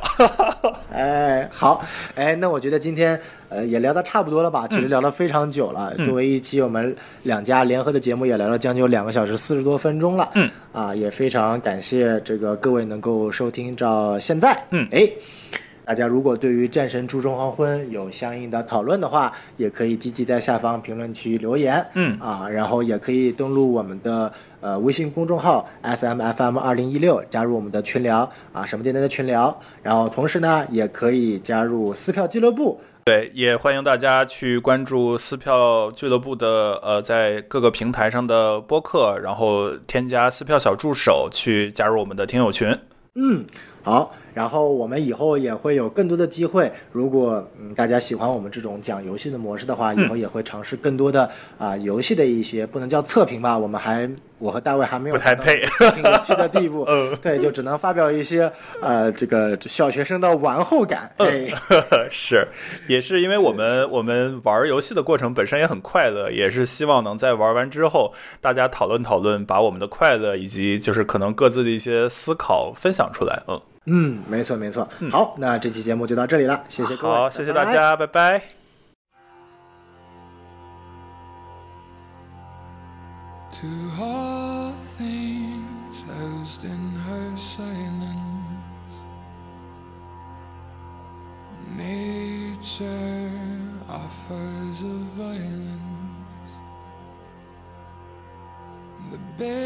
The